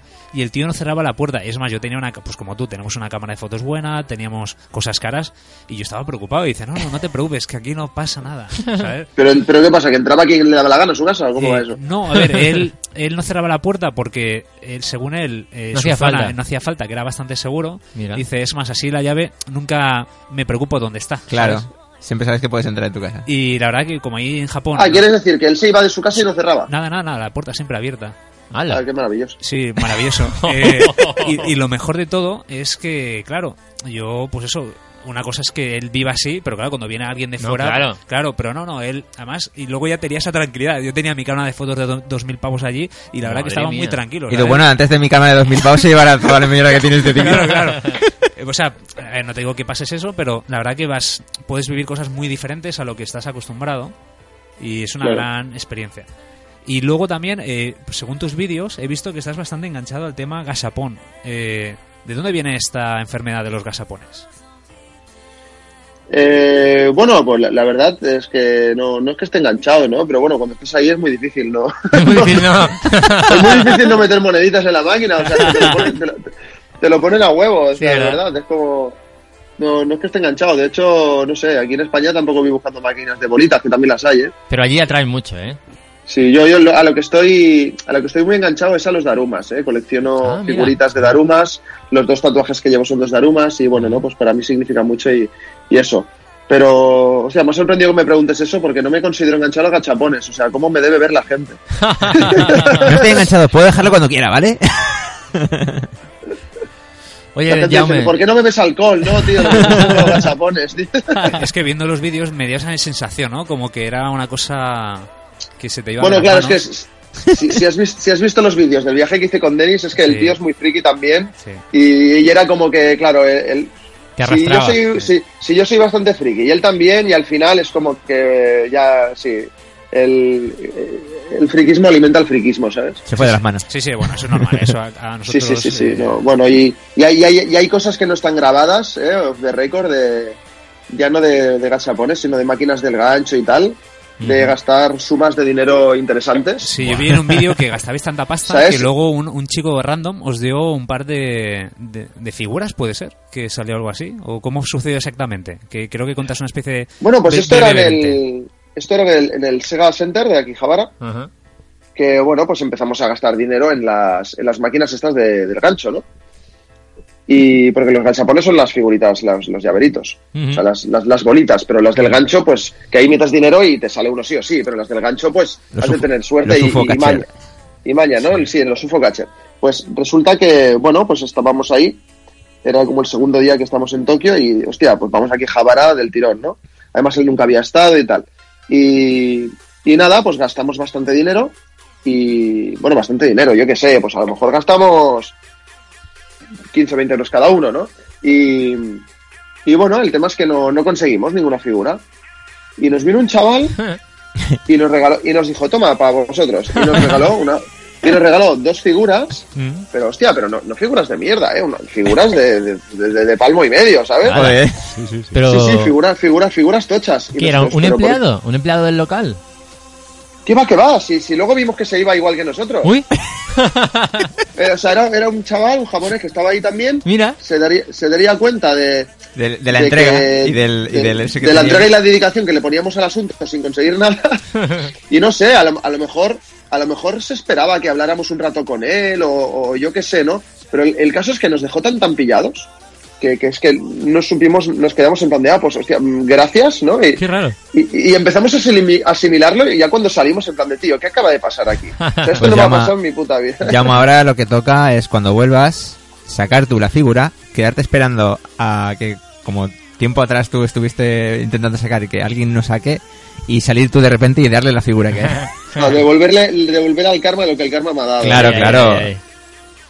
Hostia, hostia, no sé, pero fue una situación, fue una situación curiosa. ¿eh? Me ha, me ha recordado un poco, mucho mucho menor medida, pero también me, ll- me llamó mucho la atención eh, en el primer viaje que fuimos a unos recreativos y metimos una moneda en- para jugar una partida Sí. y la máquina se tragó la moneda. Y al lado había un, al lado había un japo jugando con su, su, su pila de moneditas y, dijimos- y intentamos decir, oye, mira, que se nos ha tragado la, la moneda, ¿qué podemos, qué podemos hacer? Y el tío nos cogió y nos, nos daba monedas en plan, tomad, para que juguéis. Y No, no, no, no, no, no, gracias, gracias, no, no, no, pero no, que se ha tragado sí, la sí. moneda tal, ya no, ya avisó creo Claro. que al encargado y el Claro. encargado ya nos dio Nos la ayudó. sacó y nos dio Sí, la sí, moneda. Sí, yo, bueno, hablando de esto, hablando aquí Javara, hablando de recreativos, me ha llegado a la mente, no sé si lo conté aquí, pero yo estaba muy enganchado, pero muy, muy enganchado una recreativa de cromos de fútbol. Sí, sí, de sí. Sega con Panini, que no sé si la viste en tu viaje. Pues sí, este Hostia, año- mm, no me suena, ¿eh? A lo mejor, como no soy muy futbolero, a lo mejor la vi y, y la pasé por alto, ¿eh? Le regalaste una, una tarjeta y Sí. todo. ¿no? Si, si le dedicaste un, un reportaje a esto, ¿me Sí, sí, sí, no, no, sí, yo sé- que os hablé bastante hasta os regalé y tal, pero solo quería comentaros eso, que yo jugando a eso, eh, la verdad que me, me enganché mucho, o sea, como, pero ya os comenté en aquel podcast Sí. que hablé, que estuve un día entero jugando a esa mierda. Sí, no, no, estabas muy enganchado. Era una, una cosa loca. Una droga. Eh, una droga. Y la verdad que un japonés eh, me vio así, tan enganchado, y el tío se me acerca y me da como, en su día, como dos o tres jugadores de los más top del juego. Ya ves. Pero me lo regaló como a ti, como a ti las figuras. Como me vio tanto interés y tanta intención, y el tío se me acercó y me dijo, mira, aquí te doy a Ibrahimovic, te doy a Raúl y te doy a es, no sé algo, quién. es algo, puede ser algo cultural, ¿no? De Y, y me quedé, y, y no sabía qué hacerle, si darle dinero, si darle las gracias, si, darle un abrazo. si darle otras tarjetas que tenía. Es que no sé, no supe reaccionar, o sea, me quedé un poco, yo pues eso, le di las gracias, le dije que si quería dinero o cualquier cosa, y aquel, no, no, no, no, esto es un regalo, no sé Oh, qué. muy bien. O sea, y por eso que los japoneses yo creo que cuando viene un occidental haciendo algo suyo y, y viene un esfuerzo detrás o, o que tiene ese interés, yo creo que le sale de dentro el, Sí. el agradecerlo, Sí, ¿no? señor. Y también fue muy curioso, la verdad. Pues qué pasada, ¿no? Pues A sí, ver ya- que la de... Jaume, no sé si... Bueno, de verdad, agradecerte que, que hubieras estado, que, que estés aquí con nosotros. Eh, la gente que quiere seguirte o que ahora está escuchando y dice, oye, yo quiero ver a Jaume de Proyecto Japan, eh, su viaje, ¿dónde te van a poder seguir? ¿Y dónde te pueden seguir? Además de en YouTube, que es Proyecto Japan, que es muy fácil de encontrar, tienes otras plataformas como Twitter, como Instagram. Pues, pues bueno, la verdad es que, pues las que has dicho, ¿eh? la verdad es que solo me muevo por los vídeos que voy subiendo a YouTube, ¿no? Que, que bueno, aún, aún falta mm, casi dos meses para el viaje, pero bueno, un poquito menos, mes y medio. Sí. Pero, pero ya estoy subiendo algún vídeo explicando el itinerario, lo que me está costando el viaje y todo eso. Ese vídeo está muy Entonces- guay, por cierto. El del viaje lo recomiendo mucho, el del precio. gracias. que está muy bien y muy muy instructivo. ¿eh? Además es una duda que mucha gente tiene y, y viene muy bien. Ese vídeo la verdad que lo recomiendo mucho. Y además veo que está subiendo vídeos en bueno, stories en Instagram. Sí, bueno, pues soy. Te habías dicho que eras a, de vosotros era adicto a, lo- al juego este de cartas de fútbol. Yo soy adicto a las stories de Instagram. Entonces, bueno, pues quien me quiera seguir la pista, pues eh, YouTube Proyecto Japan o en Twitter o Instagram eh, Proyecto Japan. Antes, Twitter ya no lo uso tanto, pero, pero bueno, pero cada día entro, de vez en cuando entro un momentito a ver si alguien ha dicho algo o, o- o también para promocionar las cosas que hago, pues también entro, lógicamente. Pero bueno, sobre todo ahora mismo me muevo por Instagram y cuando, y cuando vaya de viaje allí, pues casi seguro Instagram, tanto desde la cuenta de Proyecto Japan como desde mi cuenta personal, que se llama, que se llama Strup. Bueno, si Ujú. desde la, desde la de Proyecto Japan, pues también la podéis encontrar. Así que, así que nada, pues ahí por ahí, por Instagram lo, lo moveré todo. Y porque la verdad es que grabaré mucho y tal, pero casi con total seguridad los vídeos los subiré una vez ya vuelva a Barcelona, Claro. que es cuando, que es cuando ten- tendré tiempo de editarlos y todo eso. Sí, allí no te pongas a editar que, que, que sois mucho trabajo. No, ya, ya, lo, ya lo hice, ya lo hice en el viaje anterior y creo que edité uno y dije, no, tío, o sea, lo dejo porque Hay que dormir. sí, y me gusta mucho la edición de vídeo y me gusta ser perfeccionista y que todo quede bien y son horas, son horas. Claro. Y estando de viaje no puedes sacrificar horas de sueño para, para editar, ¿no? No, Pero no, bueno. no. Así que, así que eso, pues por Instagram sí que iré subiendo cositas, iré subiendo historias. Nada, es solo eso que acabamos de entrar en tu perfil, vemos que eres muy activo, que tienes un montón de cosas y, y te seguiremos aquí en tu... seguiremos de Instagram.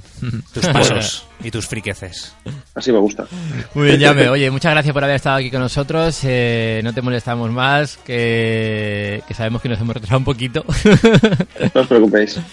Y nada, lo dicho, un placer eh, a seguir, seguir todos a, a Jaume Struch y Proyecto Ja- Japan, que, que os va a gustar. Os va a gustar lo que, lo que hace y, jolín, si os gusta Japón, pues necesitamos más, necesitamos más Japón. Más dosis. Más dosis. Nunca, sufici- nunca es suficiente, ¿eh? Hay que aumentar la dosis. Un abrazo, Jaume, que vaya todo muy bien. Gracias por todo, chicos. Venga, un Hasta abrazo. luego, Chao, Jaume. Hasta luego. Muy bien, muy bien, pues, eh, pues nada, vamos a Pues ver. nada. A ver qué nos trae. Jaume el año que viene, ¿no? Bueno, va en, mayo, yo creo que tendrá los vídeos seguramente por... Después de verano. Después de verano, porque después... O para, eh, verano, claro. Eh, lleva sus horitas. Lleva sus horas de edición. Por cierto, hoy ¿tenéis hambre? Pues la verdad yo que mucha. mucha. La verdad que tengo mucha hambre. Eh, vamos a comer, ¿qué vamos a comer, bro? Pues vamos a comer karage.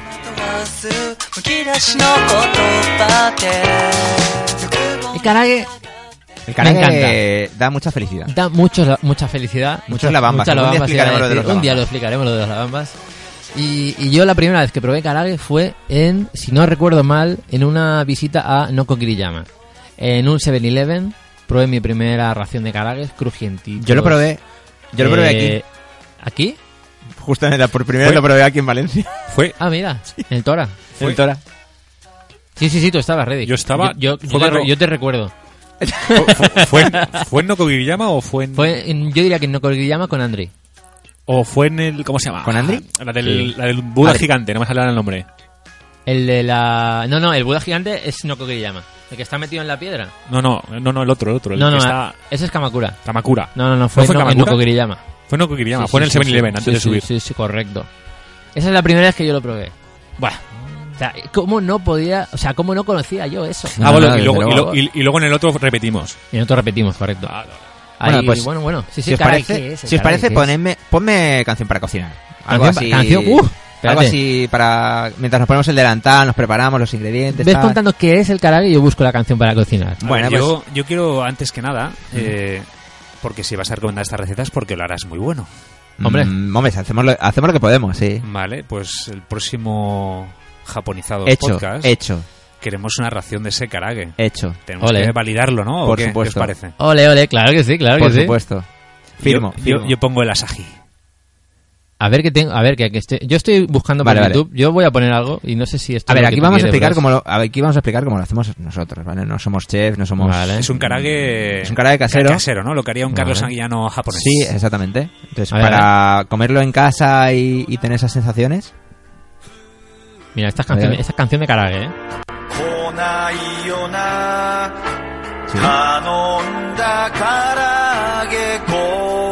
Ha dicho karaoke, ¿eh? Ay, a ver, hago lo que puedo, ¿eh? Adelante, bros. Ahora te busco otra. Vale, búscame a Midnight Dinner o... Samurai. Ah, Midnight Dinner, vale, vale. Samurai Gourmet o algo de esto. Claro.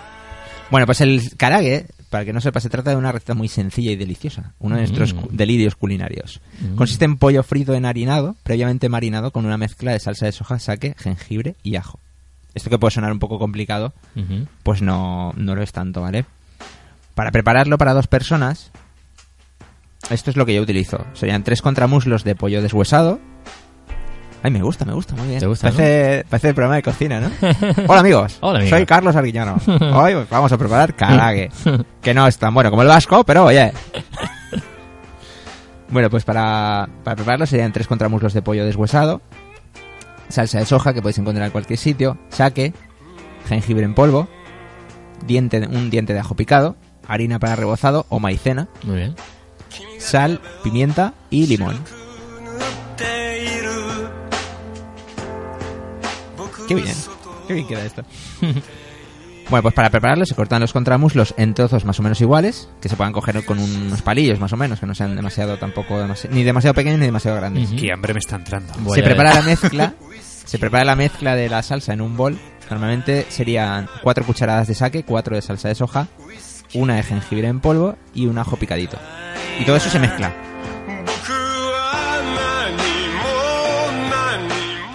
Cogéis la carne que está cortada, la metéis en, en una bolsa de congelación zip, cogéis la carne y la mezcla todo. Lo, lo mezclamos bien para que se impregne la carne con la mezcla y dejamos el- la carne marinando. Como mínimo, se recomienda un par de horas. Yo recomiendo un par de horas, pero lo ideal es que esté todo un día. Para que se, eso coja ahí. Ahí, saborcito, Sí, saborcito. Que, que, digamos lo, lo, lo prepares el día anterior Eso es. al que te lo vayas a comer o, o cenar. Efectivamente, que lo dejes en la nevera, tranquilamente, que eso vaya cogiendo, que eso vaya cogiendo ritmo.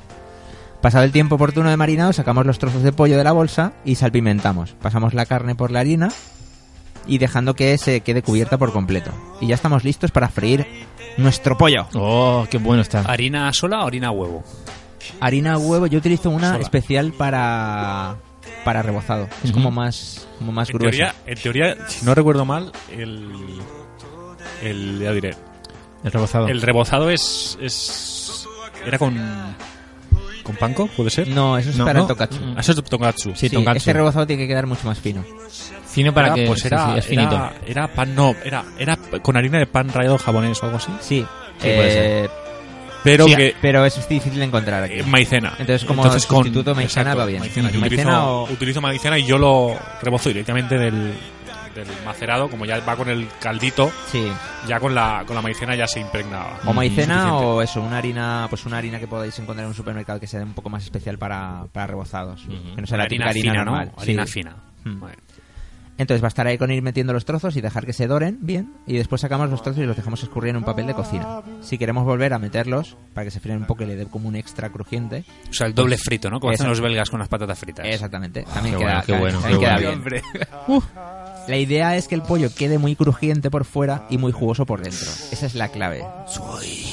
Entonces podéis acompañarlo también con unas gotitas de limón cuando lo, cuando lo sirváis. Y, por supuesto, como decía Roberto, no olvidéis acompañar este plato con unas virus. Ahí, ahí, ahí, ahí, ahí, ahí, ahí. Para sentiros como un auténtico salarimán en una, en una izakaya gozando de la merecida recompensa después de un día de trabajo. Esto es de Midnight Dinner, ¿eh? Lo sé, lo sé. Ah. Por la noche, abro mi negocio y preparo lo que quieren los clientes. ¿Y para cuándo una segunda temporada de Samurai Vaya, Gourmet? eh. Oh, pronto, por favor. No, no he leído nada, ¿eh? Yo tampoco. Y de ¿No Midnight espera Dinner, qué? por favor. Y necesito- también necesito damos nuestra Ah. dosis. Ay, mire, sí, sí, sí, yo quiero, quiero que vuelvan las dos, por favor. Pues es una receta muy sencilla, el caray. Delicioso. Pero es una bestialidad. Muy bueno. o sea, digamos buenísimo. que es como el típico pollo frito americano, Mm. pero con una base más japonesa, ¿no? Con el extra de, Del jengibre, de tal, de la soja, el sake. el- la, la soja, el jengibre, el ajo. Claro que el, el tema, el secreto ahí está en el. Por eso recomendamos que esté 24 horas, por el, el sabor que, el sabor que adquiere con el Claro. que se que le pegues un mordisco al pollo y, y, y esté Está, ahí está- la, parte está crujientita, por pero fuera luego- y jugoso por dentro. Exacto, por dentro está jugoso y sabroso y demás. O sea, está. Pues eso. ¿ya hemos comido? Ya hemos comido y antes de comer se suele decir itadakimasu. Itadakimasu. Pero ¿qué decimos al acabar, amigos? Tomodachis, ¿qué decimos? Bueno, pues en la sección expresión japonesa tenemos algo que decir al respecto y hoy vamos a hablar de la expresión gochiso, gochiso-sama deshita. ¿Qué significa esto? Bueno, vamos a explicar brevemente it- itadakimasu. Representa la gratitud hacia la- las personas que han cocinado y todos los que han participado en que puedas comer este plato. O sea, cuando os desde, desde el campo que sale la patata hasta el que te lleva la patata al supermercado hasta la que la, persona que la compra, Es el decir, que te lo ha cuando cocinado, os prepare el Camarero que te la trae. todo, cuando todo os el prepare el proceso. karage, ¿no? Hay que darte las gracias a ti Le daréis las gracias. y al pollo. Y al pollo también. Porque el pollo ha sacrificado un poco más. Sí, un poquito más, sí, sí, sí. Y bueno, eh, al finalizar la comida, eh, para agradecer eh, a toda esta gente otra vez y agradecer eh, que has comido muy bien, podemos decir Gochiso Sama deshita. Y el Sama es para, bueno, pues para darle aún todavía más respeto. Mm. Brevemente, quería Con explicar. eso, con eso vas a salir como un señor de cualquier Hombre, restaurante. Tú te vas aquí a Valencia a un italiano, acabas con un Gochiso Sama deshita. Y te ponen la alfombra roja para salir. No, no, pero, pero bien, la verdad que sí. Y además queda muy bien cuando ha- haces círculos en la tripa. cuando has acabado. Sama deshita. oh. oh, gochiso sama deshita. Tomodachis, está llegando al final del programa. No. Se está a punto de acabar, ¿eh? Llevamos dos horas y cuarto solo. Yo esperaba más. Es un programa de emociones, ¿eh? ya ves. Pero muy bien, ¿eh? Muy bien. Muy bien, muy bien. Sí me he quedado a gusto. Sí, Lo malo es que no tenemos comida preparada. Ya. Pero algún día podríamos hacer un especial comida. Ya sé que lo habéis hecho, pero cocinando comida japonesa. un especial un, Cada en uno, YouTube. su, cada uno su especialidad, ¿no? Sí, yo hago un okonomiyaki a la española. Yo te hago un arroz blanco con Pero- máquina que queda de lujo. No, no. Pero de verdad, yo os hago una okonomiyaki que fliparéis. Pues ¿Sí? Ah, eso hay que hacerlo, ¿eh? Quedada de comida japonesa. Lo veo, lo veo. Arigato, Roberto. Arigato.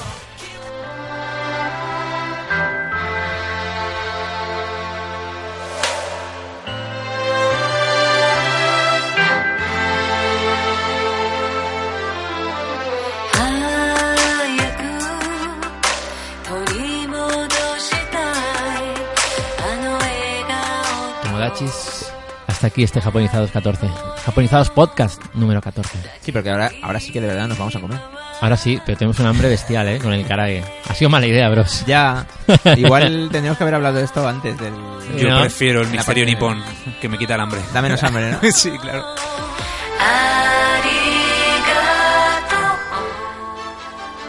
Misterio Nippon habrá la, se- la semana, esta semana, el mes que viene. Esta tarde, esta tarde habrá el esta Misterio tarde. En el programa de esta En el tarde. especial de esta tarde. No desconectéis, amigos, porque Vale. esto sigue.